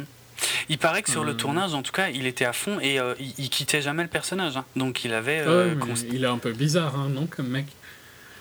Il a déjà fait des rôles assez bizarres, il me semble, où il était très euh, acteur studio. Quoi.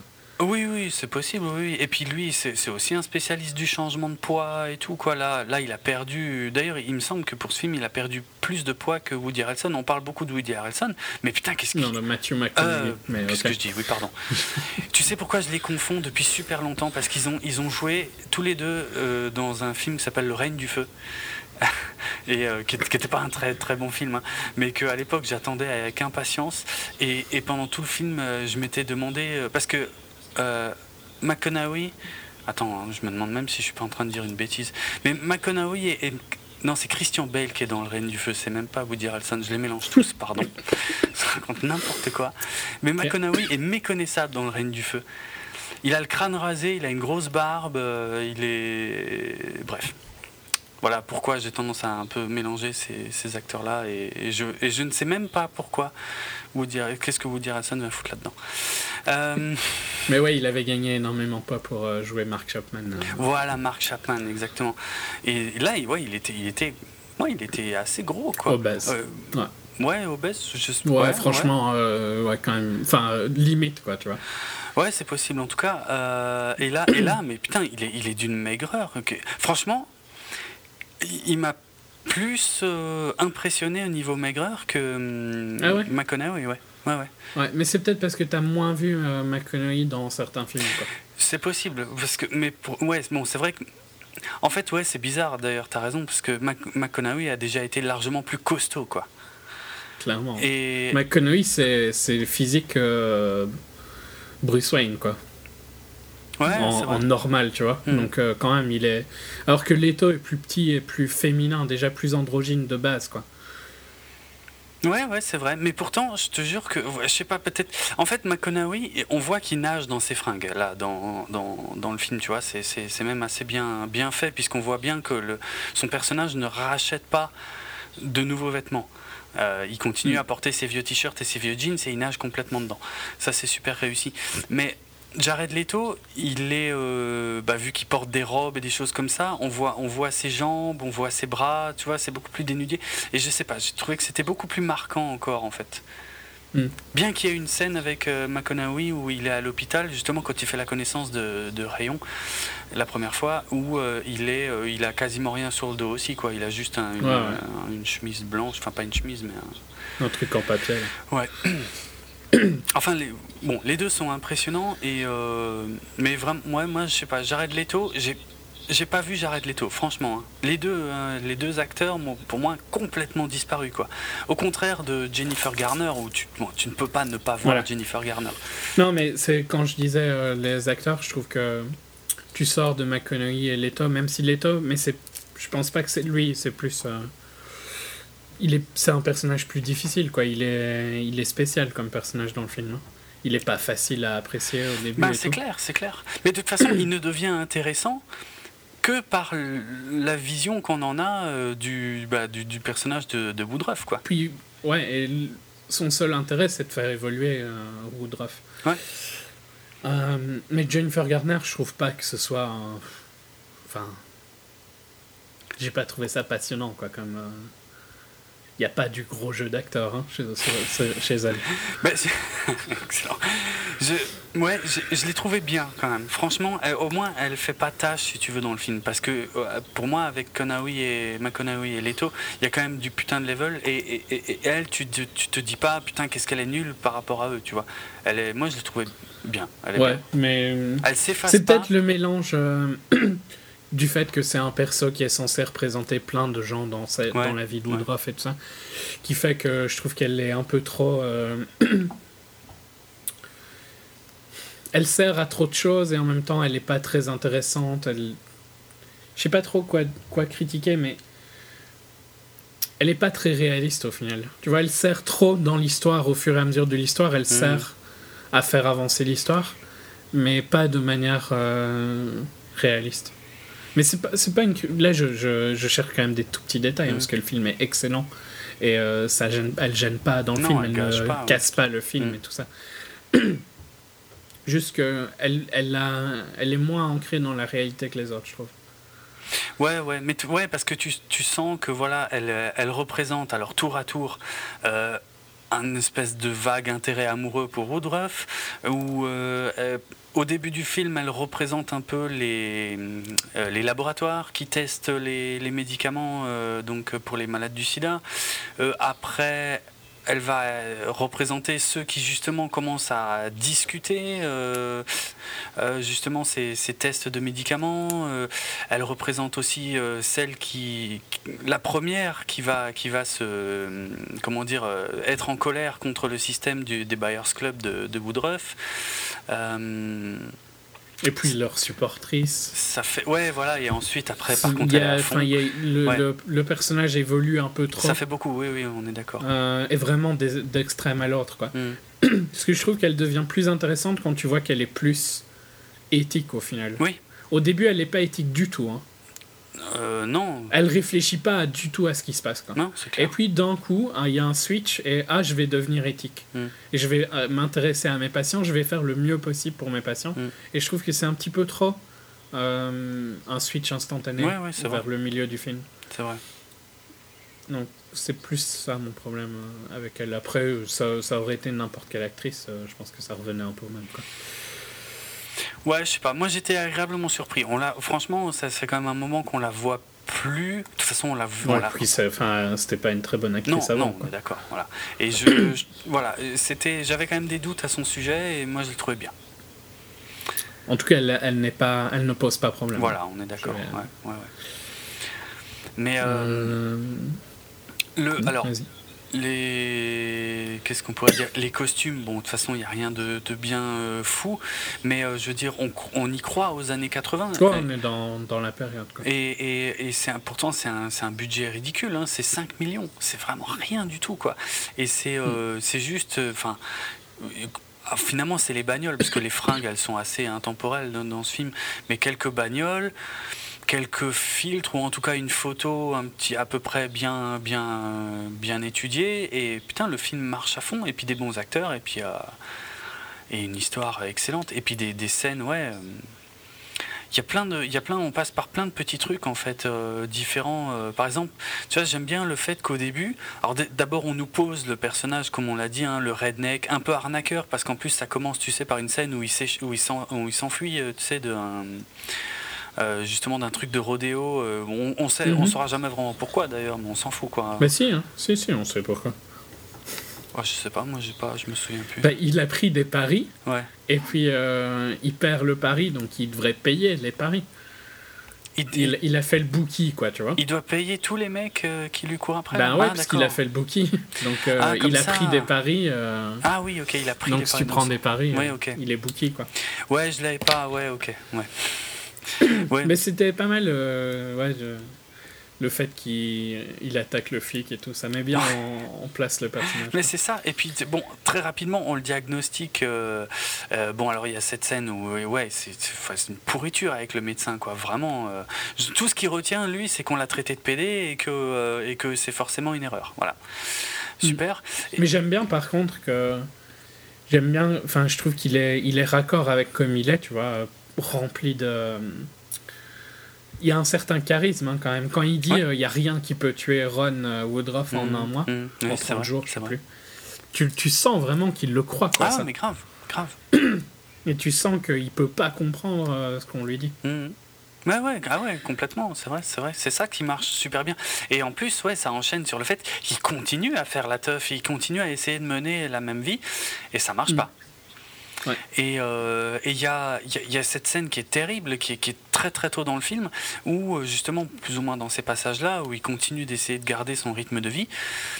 où il a ce tout petit flashback en fait de quand il s'est tapé une nana, euh, peut-être une pute, je sais pas, dans un motel et que et qu'elle avait des, tu sais, des, des- des marques de piqûres sur le bras. de piqûres, ouais.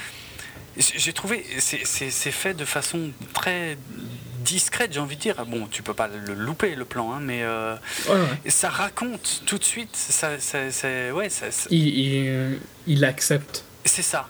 Tu comprends, tu comprends le changement parce qu'on a les mêmes images que lui en fait dans la tête à ce moment-là et tu comprends ce qui se passe. C'est génial, c'est tout con hein, comme euh, Mhm. technique de, de- de narration, de mise en scène. Mais putain, qu'est-ce que ça marche bien quoi. C'est un- c'est bête, mais c'est un des passages que j'ai préféré parce que parce que ça fonctionne. Voilà. Ouais, puis parce que en, en un plan de 30 secondes euh, silencieux, Mm. il te fait comprendre plein de trucs. Ouais, c'est ça. C'est ça. J'ai préféré en tout cas ce plan-là plutôt que le plan où euh, après tu le vois à la bibliothèque commencer à se renseigner. Bon, par- ce qui est, ce qui est la réalité, hein, parce que Ron Woodruff a commencé effectivement. D'abord, il y a eu un déni total, et après, il a commencé à se documenter à fond, euh, ce qui était. Ce qui est loin d'être anodin à une époque où les, in- les informations étaient, euh, pas, il y a pas Internet. il n'y a pas Internet, voilà, c'est ça. Et c'était, ouais, c'est une, une époque sur le, sur le sujet de cette maladie-là, où il y avait presque plus de rumeurs et de conneries qui se racontaient que de, finalement, de, de réalité euh, scientifique, quoi. Qui, Mm. qui elles-mêmes, d'ailleurs, n'étaient pas aussi abouties que- qu'elles n'ont pu l'être par la suite. Parce que c'était super récent, donc euh, c'est pas rien non plus ce qu'il a fait, quoi. Ouais, ouais. Et, et- et- et- et la, la scène euh, qui est terrible, vraiment, qui est, qui est, qui est catastrophique, enfin, pour lui, hein, je parle, ou, qui est très très dur, c'est après, tu sais, quand, quand il va... Quand il va au bar. Ouais, quand il va au bar. Ouais, Oh sublime cette scène. hein. Terrible cette scène, franchement. Quand tu vois les autres qui, qui reculent, tu sais, qui, euh, qui gardent leur distance et tout, euh, ah, c'est c'est terrifiant, terrifiant. Superbe. Ouais, ouais. Et tous jouent bien dans la scène. Ah ouais, ouais, c'est excellent. Elle est sublime. C'est une des scènes les plus fortes. Mm, mm. Et tu vois vraiment qu'il est euh, castré de, la- de, sa, de sa société. Quoi. Ouais, ouais, complètement. Parce que, ouais, comme on, on, on l'a dit au début, à Dallas, quoi. S'il y avait bien un endroit à pas être, euh, avoir le sida, ça devait être Dallas, quoi. Ouais, c'est clair. C'est clair que bonjour les clichés, quoi. Donc, euh, c'est vraiment. Cette scène-là est super forte parce que tu comprends vraiment Mm. ce qu'il vit et tu comprends ce que ces gens-là vivaient aussi à ce moment-là. Quoi. Ouais, ouais. Euh, Ouais, c'est sublime. Il y a, il y, a, y a plein de petites choses. euh, Tu sais, il y a un moment où il rentre dans un, un groupe de discussion, et euh, a priori pour les, les malades du sida, et que euh, il y, a, il y a justement un, un homosexuel qui vient l'aborder et il l'envoie chier tout de suite, quoi. Il prend les pattes là et il se barre, quoi. Donc le. il l'insulte. quoi. Oui, ouais, bah oui, de toute façon, il peut pas s'en empêcher, ça on le verra après. Avec Rayon, mais ça va, ça va donner des moments enfin, comiques extraordinaires hein, dans le film. La, la, la relation qu'il va avoir avec Rayon, mais euh, il y, a, il y a un plan que j'ai adoré aussi, que j'ai trouvé très très malin. C'est qu'il y, a- il y a un moment où tu t'as un gros plan sur lui, tu vois des bougies et il est en train de prier. Et tu te dis, putain, Mm. euh, quel changement, quoi. Il est à l'église et en fait, il est dans un strip club. Tu sais, quand le plan s'élargit, il est dans un strip club. C'est génial. C'est génial. Tu sais, c'est juste avant qu'il- comment qu'il capte le, le mec qui s'occupe du nettoyage à l'hôpital qui après va lui fournir euh, de la ZT euh, Ouais. qui devrait Il y a toute cette histoire-là aussi au début sur le, le trial euh, où il peut pas être pris Oui, exact. et où il va aller au Mexique et tout ça. Mm. Mais on va, on va pas faire toutes les scènes, je Non. pense. Même. Non, mais je, ouais, il y a vraiment, il y a plein de, il y a plein de trouvailles euh, dans la narration, dans la façon de mettre en scène. Pourtant, c'est des choses simples. Hein, euh, c'est- c'est- Ouais, ouais. Comme dit, le budget, il est pas ouf, Oui. quoi, mais euh, dans les dialogues, et puis comme dit, alors tous les rayons avec, euh, tous les dialogues avec rayons, ils sont, sont extraordinaires, quoi. Mais ce que j'aime bien en plus, c'est qu'il y a une évolution constante de son personnage Ouais. qui est marquée par quelques moments importants. Par exemple, Ouais, je trouve que ça. la scène du supermarché, Ah, extraordinaire. excellente, quoi. Extraordinaire. tu, tu vois, à ce moment-là, tu te rends compte, ah putain, il a changé à mort. Quoi. Et, et tu, quand tu y réfléchis, tu vois qu'il changeait. Mhm. Mais c'était tellement euh, dans leur vie quotidienne, on va dire que c'était pas le, le réel forçait pas le trait sur euh, ces changements. Ouais. C'est juste qu'ils devenaient de plus en plus euh, ok avec ça et de moins en moins homophobiques. Et, et puis la, la scène du supermarché te, met, te le met dans la vue. Quoi. Ouais, c'est Et ça. pff, elle est trop parfaite, je trouve, cette scène. À fond. Et, jusqu'au bout. Jusqu'au bout, parce que au départ, euh, ce qui est génial, c'est de le voir effectivement prendre la défense de Rayon face à un de ses anciens potes euh, ultra homophobes. Mais, mais quand euh, j'insiste sur le jusqu'au bout, parce que Rayon ne dit rien. Ouais. Et, et- et j'ai trouvé ça extraordinaire parce que. Et puis après, il, repre- il reprend sa vie. Quoi. ouais, ouais, c'est ça. Enfin, il continue ses courses. euh. Parce que je suis certain, vu, vu la façon qu'ils ont constamment de, de s'envoyer des pics avec Rayon, que si Rayon avait ouvert sa gueule à ce moment-là, il l'aurait envoyé chier. Et, et- et donc, ils, enfin, ils se comprennent, tu vois, ils ont vraiment presque une routine. Et, euh, mais j'ai trouvé ce moment, parce que Rayon, ne, enfin, il, il, il le regarde, tu vois, il est.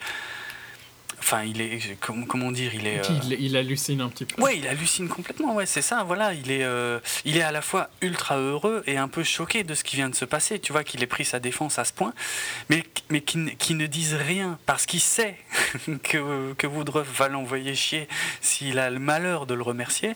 J'ai trouvé que c'était vraiment une des, une des meilleures scènes du film, quoi, il n'y a pas à chier. Extraordinaire, quoi. Tout ce qui passe rien que dans les regards, en fait. Parce que ça dure longtemps, hein, ce silence, après, ouais. après que l'autre soit parti. J'ai trouvé ça excellent, excellent, excellent. Vraiment. euh, Puis ça- toute cette. Je, je change un peu, mais j'ai adoré la scène, elle était excellente. C'est une des. Enfin, il y a tellement de bonnes scènes dans le film, ouais. mais ça fait vraiment partie des meilleures. mais euh, toute. euh, Ah, toute, toute sa, bataille, quoi. Tout au long, tu vois vraiment qu'il il, il se bat euh, contre quelque chose qui est impossible à combattre. Ouais. Euh, il, joue il gère super bien, je trouve ça. Le mec, tu vois, qui veut pas lâcher. hum, qui lâche jamais, ouais, c'est clair. Et qui survit grâce à sa quête de pas vouloir lâcher. Quoi. Et, ça- le mélange est quand même vachement subtil parce que d'un côté, il, il découvre que finalement l'AZT, euh, ça n'améliore pas son état de santé, mais c'est même pire. Et que d'un autre côté, il y a, il y a des médocs qui sont euh, pas approuvés par la FDA donc, euh, pour être vendus aux États-Unis, mais qu'on peut trouver librement euh, donc, au Mexique et qu'on peut ramener aux États-Unis du moment qu'on ne les vend pas, du moment que c'est Que c'est réservé. pour ton utilisation personnelle. Voilà, pour l'usage personnel. Euh, je trouve ça génial qu'il y, y a toujours ce- cette dualité, tu vois, chez lui, entre le fait Mm. que il trouve un moyen d'aider euh, d'autres malades comme lui, mais d'un autre côté aussi de se faire du fric. Ouais. Même s'il y a un moment où il abandonne Ouais, un ouais, peu. ça, il- bah, où il dit euh, c'est bon. après, après la mort de, de Rayon, ouais, parce que ça, c'est un, énorme choc. C'est une scène euh, qui est d'une tristesse absolue, hein, d'ailleurs, euh, qui, qui est très bien tournée parce qu'il. Je sais pas, ça tire pas sur le, sur le larmoyant à fond, tu vois. C'est vraiment. euh, en plus, il était pas là quand Rayon est mort. Et euh, il rentre de je ne sais plus quel voyage, peut-être celui au Japon Au Japon, je Ouais. crois. Ouais. et qu'il demande juste à la secrétaire euh, où, est, où est l'autre imbécile, où est l'autre idiot. Euh, ça me fait beaucoup rire, hein, cette façon justement qu'ils ont de, de- de s'envoyer chier. Alors qu'en plus, Rayon avait des gros problèmes, tu sais, il, était, il, il prenait encore de la drogue, euh, Woodruff l'engueule des fois à cause de ça. Ouais, J'adore aussi toutes les scènes où il est obligé d'enlever toutes les photos d'acteurs. Tu sais, qui, qui a dans son bureau parce, Excellent. parce qu'il n'y a que des actrices. Et euh, à chaque fois qu'il tombe sur une photo d'acteur, il pète un plomb. Mais j'aime bien sa, C'est excellent, franchement. son côté. Il n'y a, pas de y a pas de juste milieu dans son personnage. Ouais, c'est vrai. Tu vois, c'était un, un mec complètement qui se droguait, euh, qui faisait n'importe quoi, quoi, avant. Mhm. Et puis, par exemple, dans la scène du supermarché, il refuse qu'il achète n'importe quel junk food. Oui, c'est vrai. C'est vrai, il y a ça aussi. Tu vois vraiment des. Il veut réussir à battre. Enfin, son but dans la vie, c'est de survivre. Ouais, ouais. Et il fera tout pour. Et il accepte pas que les autres soient pas comme lui. Et je, je trouve que c'est. Il interprète super bien. ce- Il n'y a pas de concession dans son personnage. Non, c'est vrai, jamais. Ouais, ouais. Jamais. Jamais. Même avec les gens qui, qui, qui l'aiment et qui lui sont le plus proches, hein, et Mhm. Rayon notamment, euh, ou l'infirmière, hein, quand il a. Enfin, l'infirmière, plutôt, la, Jennifer Garner, quoi, son, son médecin. Euh, quand il a quelque chose à dire. Ouais, il- elle, est, docteur d'ailleurs, elle est pas. Oui, infirmière. voilà, oui, ce que je disais, c'est son médecin. ouais. Euh, il a quelque chose à dire, il le dit, quoi. Il y a pas, Ouais, ouais. il prend jamais de gants, et c'est c'est ce qui rend son personnage génial, parce qu'il y a des fois où c'est un peu un connard, et il y a des fois où ça le rend mais Il est- ultra attachant, quoi. C'est clair, genre le- la scène du tableau par exemple. Quand il lui donne le tableau Ouais. que sa mère a fait. Mm. C'est- superbe. Il, y a- il, il- C'est pas chercher à être euh, émouvant, il cherche pas à ce qu'elle. euh, Il lui offre juste le tableau et il Ah lui ouais. dit. Je sais pas, il- tu peux pas ne pas être. euh, ne pas t'accrocher à ce personnage-là Mm. et vivre avec lui, alors qu'au début il est détestable à souhait. Quoi. Mm. Ouais, puis euh, tout le côté, je trouve, euh, tout le côté business des Buyers Club et tout ça, on y reste assez longtemps, mais je pense que c'était important pour, euh, Ouais, mais c'est pour intéressant. montrer le quotidien, quoi, tu vois. C'est- Et puis même, rien que la formule, le fait que... Alors je sais pas, peut-être que ça existait pour autre chose que les médicaments, mais a priori, euh, lui, ça a été l'un des premiers, peut-être pas le premier, hein, mais l'un des premiers... Non, parce qu'il y en avait, parce qu'il il prend son idée de, de Buyers Club euh, dans d'autres villes. Mm, ouais. C'est le premier de Dallas. en tout Oui, voilà, quoi. tout à fait, ouais. Et euh, mais cette idée de contourner la loi en disant bon ben ok, les trucs sont pas approuvés par la FDA pour être vendus sur le territoire américain. Alors ce que je fais, je les importe, bon illégalement, euh, et euh, je crée un club où les gens payent une cotisation et en échange de la cotisation, ils ont droit tous les mois à des médicaments qui sont gratuits. C'est excellent. Moi je trouve ça génial. hein. Clairement. Franchement, tu payes une cotisation et les médicaments sont gratuits. Donc, c'est pas de la vente. Ouais. Ouais. C'est extraordinaire, franchement. Et euh, comme euh, film où t'as envie de tuer quelqu'un, ben putain, tu peux pas avoir plus envie de tuer le mec de la FDA. Ah, hein. c'est clair, c'est clair. Out of the Furnace peut prendre des leçons sur euh, comment te rendre quelqu'un détestable. Mais tu vois, et ça c'est bien parce que le film, c'est là que je disais tout à l'heure, ça raconte plusieurs histoires. On reste pas toujours collé que à l'histoire de Woodruff, tu vois, ça nous permet d'avoir une vision aussi de, de, de, de ce qu'a fait la FDA à cette époque-là. Et, euh, et cette histoire du, bah justement de, de l'AZT, qui a été donc le premier médicament euh, mis en vente euh, aux États-Unis donc pour, pour traiter le sida, et qui coûtait euh, c'est 10 000 dollars par an, Ouais, je il me semble hein, que c'est ça, et, et ça, ça reste un record encore à l'heure actuelle. hein. Et ça, Ah, et- je, sais- et- je sais pas. si, ça. si, je l'ai lu, euh, je l'ai lu quelque part. hein, ça, ça reste un, un record, en tout cas aux États-Unis, Ouais. d'un, d'un- un- Parce que nous, je pense pas qu'on payait ça. non c'est clair. Moi, je sais même pas si la ZT a circulé en Europe, mais euh, euh, ouais, ouais, ça reste un record absolu et c'est génial ce que ça dénonce sur la FDA en fait. Euh, sans, sans pousser à mort dessus, tu vois, euh, sans parler, maintenant sans partir à fond sur la FDA, ça raconte des choses sur la FDA Ouais, quand ouais. même, sur ce, sur ce business, sur la façon de faire avant de mettre le truc sur le marché, quand ils mettent le truc sur le marché. C'est super intéressant, franchement. euh, Leur lien avec les pharma. Les, les entreprises pharmacologiques. Ouais, ouais, ouais. Et le, le- le- voilà, la façon dont ça se passe dans les hôpitaux. Tu sais, au début du film, tu as cette réunion justement où tu as le, Ouais. le labo qui vient leur faire euh, tout un exposé pour leur dire à quel point ça va être génial de pouvoir tester la ZT dans leur, euh, dans leur établissement hospitalier. Quoi. C'est, euh, ah, franchement, j'ai trouvé que c'était un, une, une seconde couche de l'histoire qui était vraiment très, très, très intéressante. Quoi. Non, c'était passionnant à suivre. Ouais. Et ouais, je, je m'attendais pas à ce qu'on parte sur un personnage euh, aussi homophobe à la base, en fait. Ouais, c'est clair. Vu que je savais que ça parlait du sida et je savais que ça parlait à peu près de quoi, je savais à peu près de quoi ça parlait, Mhm. Mais je pensais pas qu'on partait de, de si loin. Non, moi non plus, ouais, grave pas. Dans, la, dans, le, dans les bandes annonces, tu voyais que c'était un mec un peu, ouais, euh, drogue, déconne et tout machin, mais ouais, il- le, côté homophobe était pas du tout euh, montré, il me semble pas. Mm. Ouais, ouais, c'était très surprenant, mais c'est une, très très bonne idée. euh, Enfin, de toute façon, a priori, de toute façon, c'est une histoire vraie, mais euh, c'était une très bonne idée. Ça, ça montre encore mieux la progression, quoi. Donc, euh, non, bien vu. Euh, Ouais, ça clôture aussi sur un truc assez triste quand même, parce qu'on voit. Enfin, ça raconte ce qui s'est passé après, quoi. Ouais. Ben ouais, le, le film ne va pas jusqu'à la mort de Ron Woodruff. euh, mais il nous, il, nous, il nous explique effectivement certaines choses après avec juste quelques, des cartons, hein, on appelle ça. Euh, donc juste des textes euh, qui nous expliquent des choses sur la FDA, sur Ron Woodruff qui a donc vécu 7 ans après qu'on l'ait diag- diagnostiqué. Euh, et des choses comme ça. Et je crois alors que le film lui ne s'étale que sur deux ans. Ouais. Non, c'est- génial. Ça fait pas, ça fait pas de l'artificiel en fait. euh, comment dire Ça essaie pas de te tirer les larmes sur pas de l'artificiel, mais en tout cas des, des facilités, j'ai envie de dire, tu vois. Oui, il cherche, il cherche pas à te rendre triste euh, dans les moments tristes. Voilà. On a, disons, on a, on a, on a dépassé. il y a des, il y a des bons films hein, qui font ça. Euh, par exemple, le film belge euh, euh, Broken Circle Breakdown Oui. cherche clairement à tirer des larmes à des moments. Ah quoi. oui, oui, c'est clair, c'est clair. Et il le fait bien et ça reste un excellent film. Ouais, ouais. Ici, c'est pas du tout le cas. Et c'est très bien aussi, quoi. C'est juste que Ouais. c'est plus adapté au personnage aussi de Woodruff qui va être triste mais va pas s'écrouler, quoi.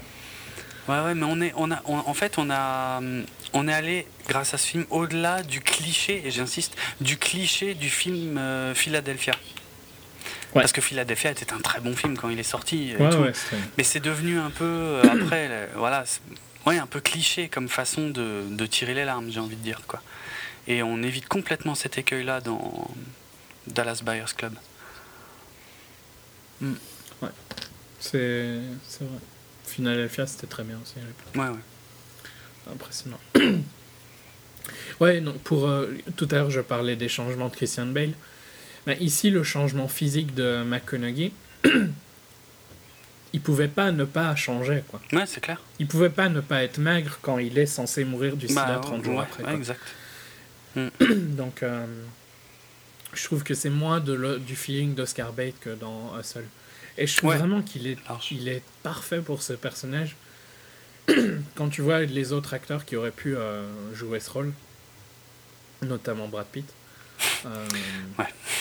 pitié quoi. non, c'est clair. C'est vrai que ouais, non, on a, on a échappé belle. hein.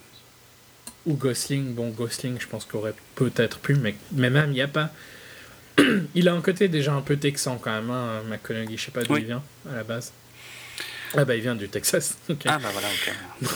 Ça, ça aide. Pourtant, il a, il a un Euh, putain d'accent dans ce film que je l'avais jamais entendu avoir euh, ailleurs. Mais bon, il le connaît a priori l'accent, donc c'était pas difficile à faire pour lui quoi. Euh, Et il a ce, ce charisme et cette bravado un peu Hmm. qui va super bien avec le personnage. Quoi. Ouais, ouais, ce, ce petit grain de folie, enfin ce côté anticonformiste, euh, ouais, qui est, qui est nickel. Très très beau. Hmm. Et un succès mérité lui.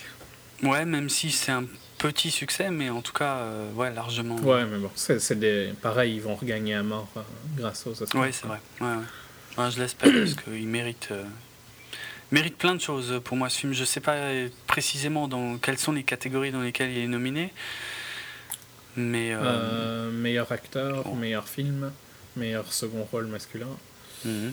meilleur euh, screenplay original, meilleur maquillage et meilleur editing. Donc les, bon, les deux derniers.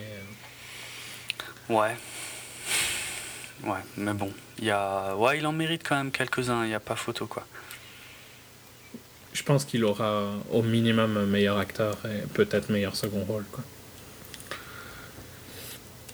Parce que je. Enfin. Pareil, hein, donc j'ai toujours pas vu Heure. Je pense pas que Nebraska est nominé pour meilleur euh, acteur, mais Heure, c'est le seul euh, où je vois à peu près. Enfin, où j'imagine que Joaquin Phoenix peut être impressionnant vu le rôle difficile quand même, tu vois. Mhm. Mais en comparaison. Enfin. Ah, En chose, dehors ouais. de lui, Mm. je trouve que DiCaprio était impressionnant et, et faisait vraiment un tour de force dans euh, Wolf of Wall Street, Ouais, ouais. mais pas de la même niveau. Quoi. Et pareil pour Jared Leto, hein, il est quand même super impressionnant aussi euh, hein, par rapport aux autres second rôles. Quoi. Mm. enfin, on verra bien ça dans deux semaines. Ah, pff, ouais, ok. Je, de toute façon, je vois pas, je vois plus. euh, Il y, a- il y a sûrement encore des scènes de Dallas Buyers Club, Ouais, mais là, je ouais, sais pas. Mais euh, puis, c'est- enfin, c'est c'est plus un ensemble Ouais. qui fait que le film est intéressant. Il y a pas mal de scènes qui sont lentes et qui mettent juste en place tout le côté du de la vente de médicaments. Le, le médecin au Mexique est sympa Ouais, aussi. c'est clair. Mais j'a- j'adore le déclic qu'il a quand, quand il dit au médecin la première fois qu'il y va, quand il lui dit mais vous pourriez faire une fortune avec ça aux États-Unis. Et plan suivant, il est en train de charger la voiture, il est en train de remplir le coffre quoi. c'est génial. J'adore aussi quand il est euh, en curé. Ah oui oui trop bon. Ce qu'il raconte vraiment n'importe quoi. il se démonte pas une seconde quoi. Il, C'est clair. il va au bout du, du truc. Non mais et ouais mais les voyages qu'il fait euh, pour aller euh, trouver des médocs un peu partout. Enfin c'est euh, c'est hallucinant quoi. Les bateaux qui montent et tout. euh. quand il joue au Japon et tout quoi. Ouais, Parce ouais, que au Mexique, bah voilà, t'es- c'est- ça reste la frontière, tu vois. C'est. Hmm. Mais quand il, il commence à aller à l'étranger, dans le sens Japon, tu sens vraiment l'échelle de l'entreprise. Ah ouais c'est clair. C'est pas du tout petit comme truc. Ah. Puis pareil, quand tu vois les files d'attente qui se font et tout ça, Ouais. euh, c'est impressionnant. Mm, mm. Mais ouais, vraiment, enfin, le film est bon au niveau du scénario, euh, au niveau de la réal, euh, au niveau de la photo et tout ça. Mais c'est surtout au niveau des acteurs qui, Ouais. qu'il est brillant. Quoi. Ouais. Ok. Ouais, à voir Je sais pas si tu absolument. Non, ouais, moi, je pense qu'on va pouvoir conclure là-dessus. Ok. Euh, promo. Ouais, allez. Donc vous pouvez retrouver un 24 fps sur notre site www.bipod.be, sur Twitter at 24 fps podcast, sur Facebook euh, la page 24 fps podcast. Mhm. Euh, en ce qui, où est-ce que vous pouvez bien sûr nous retrouver sur iTunes. Vous pouvez nous laisser des notes et des commentaires, ça aide énormément. Sur podcastfrance.fr, sur vos programmes euh, autres pour télécharger des podcasts. Sur notre page DJpod, djpod.fr slash 24fps. En ce qui nous concerne, vous pouvez me retrouver sur Twitter, atrates, R-H-A-I-T-Z. Et moi, c'est at Dravenardrock, D-R-A-V-E-N-A-R-D-R-O-K. Euh, J'ai un doute, t'as cité euh, aussi notre site bipod.be Je l'ai dit en Ah, premier. tu- c'était au début, c'est pour ça, ok, d'accord, ouais. non, parce que Ça t'a perturbé Non, c'est pas ça, c'est que j'ai euh, raccroché qu'à la fin et euh, je me suis dit merde, il a dit bipod parce que je voulais en profiter pour remercier ceux qui nous ont laissé des commentaires parce que ça fait quand même pas si longtemps qu'on a relancé le site et on a eu par Mhm. exemple quelques commentaires sur euh, 12 Years a Slave, euh, le Loup de Wall Street aussi d'ailleurs, il me semble, euh, et un petit peu sur le, le petit hors-série que j'avais fait sur le festival Gérardmer. Donc merci, merci à ceux qui passent sur le site et qui euh, voilà qui prennent le temps de, de laisser un, un petit mot. Ça fait plaisir. Euh, Euh, notamment, Tu toi- continues euh, ouais, oui, Non, je, je voulais juste dire, Non, non, notamment. 12 Years a Slave, où il y a des choses a priori intéressantes qui sont, qui sont un peu ressorties, mais euh, voilà, bah, euh, dans le sens, ce que je veux dire, c'est euh, même si vous n'êtes absolument pas d'accord avec nous, c'est d'autant plus enfin, intéressant. avec moi, c'est mieux quand même Oui, oui, oui. d'accord. En tout cas, c'est d'autant plus intéressant pour, pour vous, quoi. pour hein. moi, en tout cas, ça l'est. si vous n'êtes pas d'accord, euh, voilà, n'hésitez pas à apporter votre pierre au, au débat. Euh, ça, nous, ça nous branche aussi, c'est aussi pour ça hein, qu'on fait ça. Puis pour une fois, euh, Wild Gunslinger était d'accord avec moi, c'est assez rare. Ou plutôt, j'étais d'accord avec lui, je sais pas dans quel sens. mais- Oui, oui. Ok. Non, j'ai oublié de citer euh, les web radios aussi. Oui, c'est vrai. Donc, vous pouvez nous retrouver sur podradio.fr euh, le lundi à 9h15 et le vendredi à 16h, et Mhm. sur le secteur 51.fr le jeudi à 22h et le samedi à 23h. Et je voulais juste dire un dernier truc. Mhm. On a quand même. C'est qu'on n'a pas dit au début du podcast, mais. Donc, euh, Philippe Seymour Hoffman est mort il n'y a pas très longtemps. Ouais. On a perdu un des plus grands acteurs de notre génération, je trouve. Et quand je repensais à tous ses rôles, je me rappelle pas de film où il n'était pas euh, impressionnant. Quoi. C'est On parlait, tu vois, d'un d'un excellent acteur avec Matthew McConaughey, qui clairement a changé d'agent, je pense, il n'y a pas longtemps. Oui, mais oui, c'est clair. mais, euh, là, Philippe Seymour Hoffman, euh, c'est très triste qu'on le verra pas plus, plus jouer, quoi, parce que Ouais. c'était un très grand de notre époque, je trouve. Tout à fait.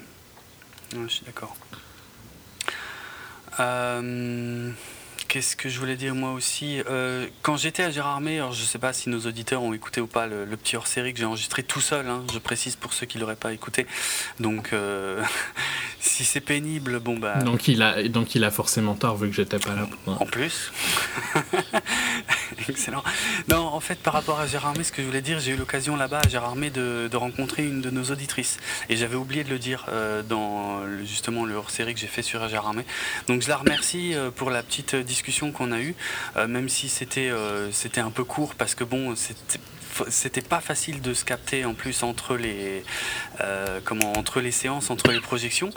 Euh, mais on a réussi à un moment donc via Twitter hein, uniquement à, à se, à se rencontrer. Donc voilà c'était super sympa. Merci à elle elle se reconnaîtra de toute façon. Et euh, et puis ouais pour d'autres hein, si jamais vous savez qu'on est quelque part comme ça n'hésitez pas hein, c'est- super sympa effectivement de, vous rencontrer également. Voilà pour la chanson de fin. Alors je vais te laisser choisir. Tu, vas, tu vas voir que c'est un choix limité. Euh, j'ai envie de justement de passer euh, le morceau Live and Let Die de Paul McCartney and the Wings qui avait servi donc du James Bond Vivre et laisser mourir en 1973. Ce que je te demande c'est quelle est la version que tu préfères? La version justement Paul McCartney and the Wings ou la reprise euh, des Guns N' Roses de 1991 L'original. hein. Dommage. Mais ouais, non, mais j'adore les deux. hein. C'est pour ça que, que je te demande en fait, parce que j'étais incapable de me décider. Bah allez, c'est parti. Non, c'est pas la plus mauvaise reprise, mais j'aime mieux les originaux pour la majorité du temps. Mm. Des cas. Ouais, non, mais je suis assez, assez d'accord. La plupart du temps. Effectivement. Bon, bah ok. Vivre et laisser mourir. Et de toute façon, euh, nous, on se retrouve très bientôt pour un nouvel épisode, un épisode normal de 24 FPS consacré à un seul film. Et je sens qu'on va bien s'amuser. Je vais pas en dire Ouais. plus, mais ouais. Même les deux prochains, je pense, ça va être euh, de toute façon des épisodes assez euh, décontractés. Ah oui, c'est vrai, tiens, je pensais au, au suivant. Ah ouais, t'avais Donc je pense que les deux Non, sont ouais. très fun. Ça va être euh, voilà, ça va être plus sympa, plus léger. Ça fait quand même un moment qu'on n'a pas eu des trucs un peu euh, légers. Des films légers. Ouais, ça me manque. Moi, je te jure, ça me manque. Allez, vivre et laisser mourir. Ah, ciao tout le monde. Allez au Cinoche. ciao. Salut. When you were young and your heart was an open book, you used to say, Live and let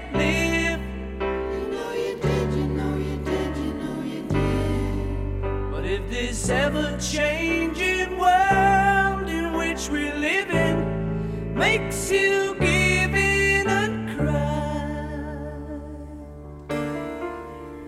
say, Live and let die.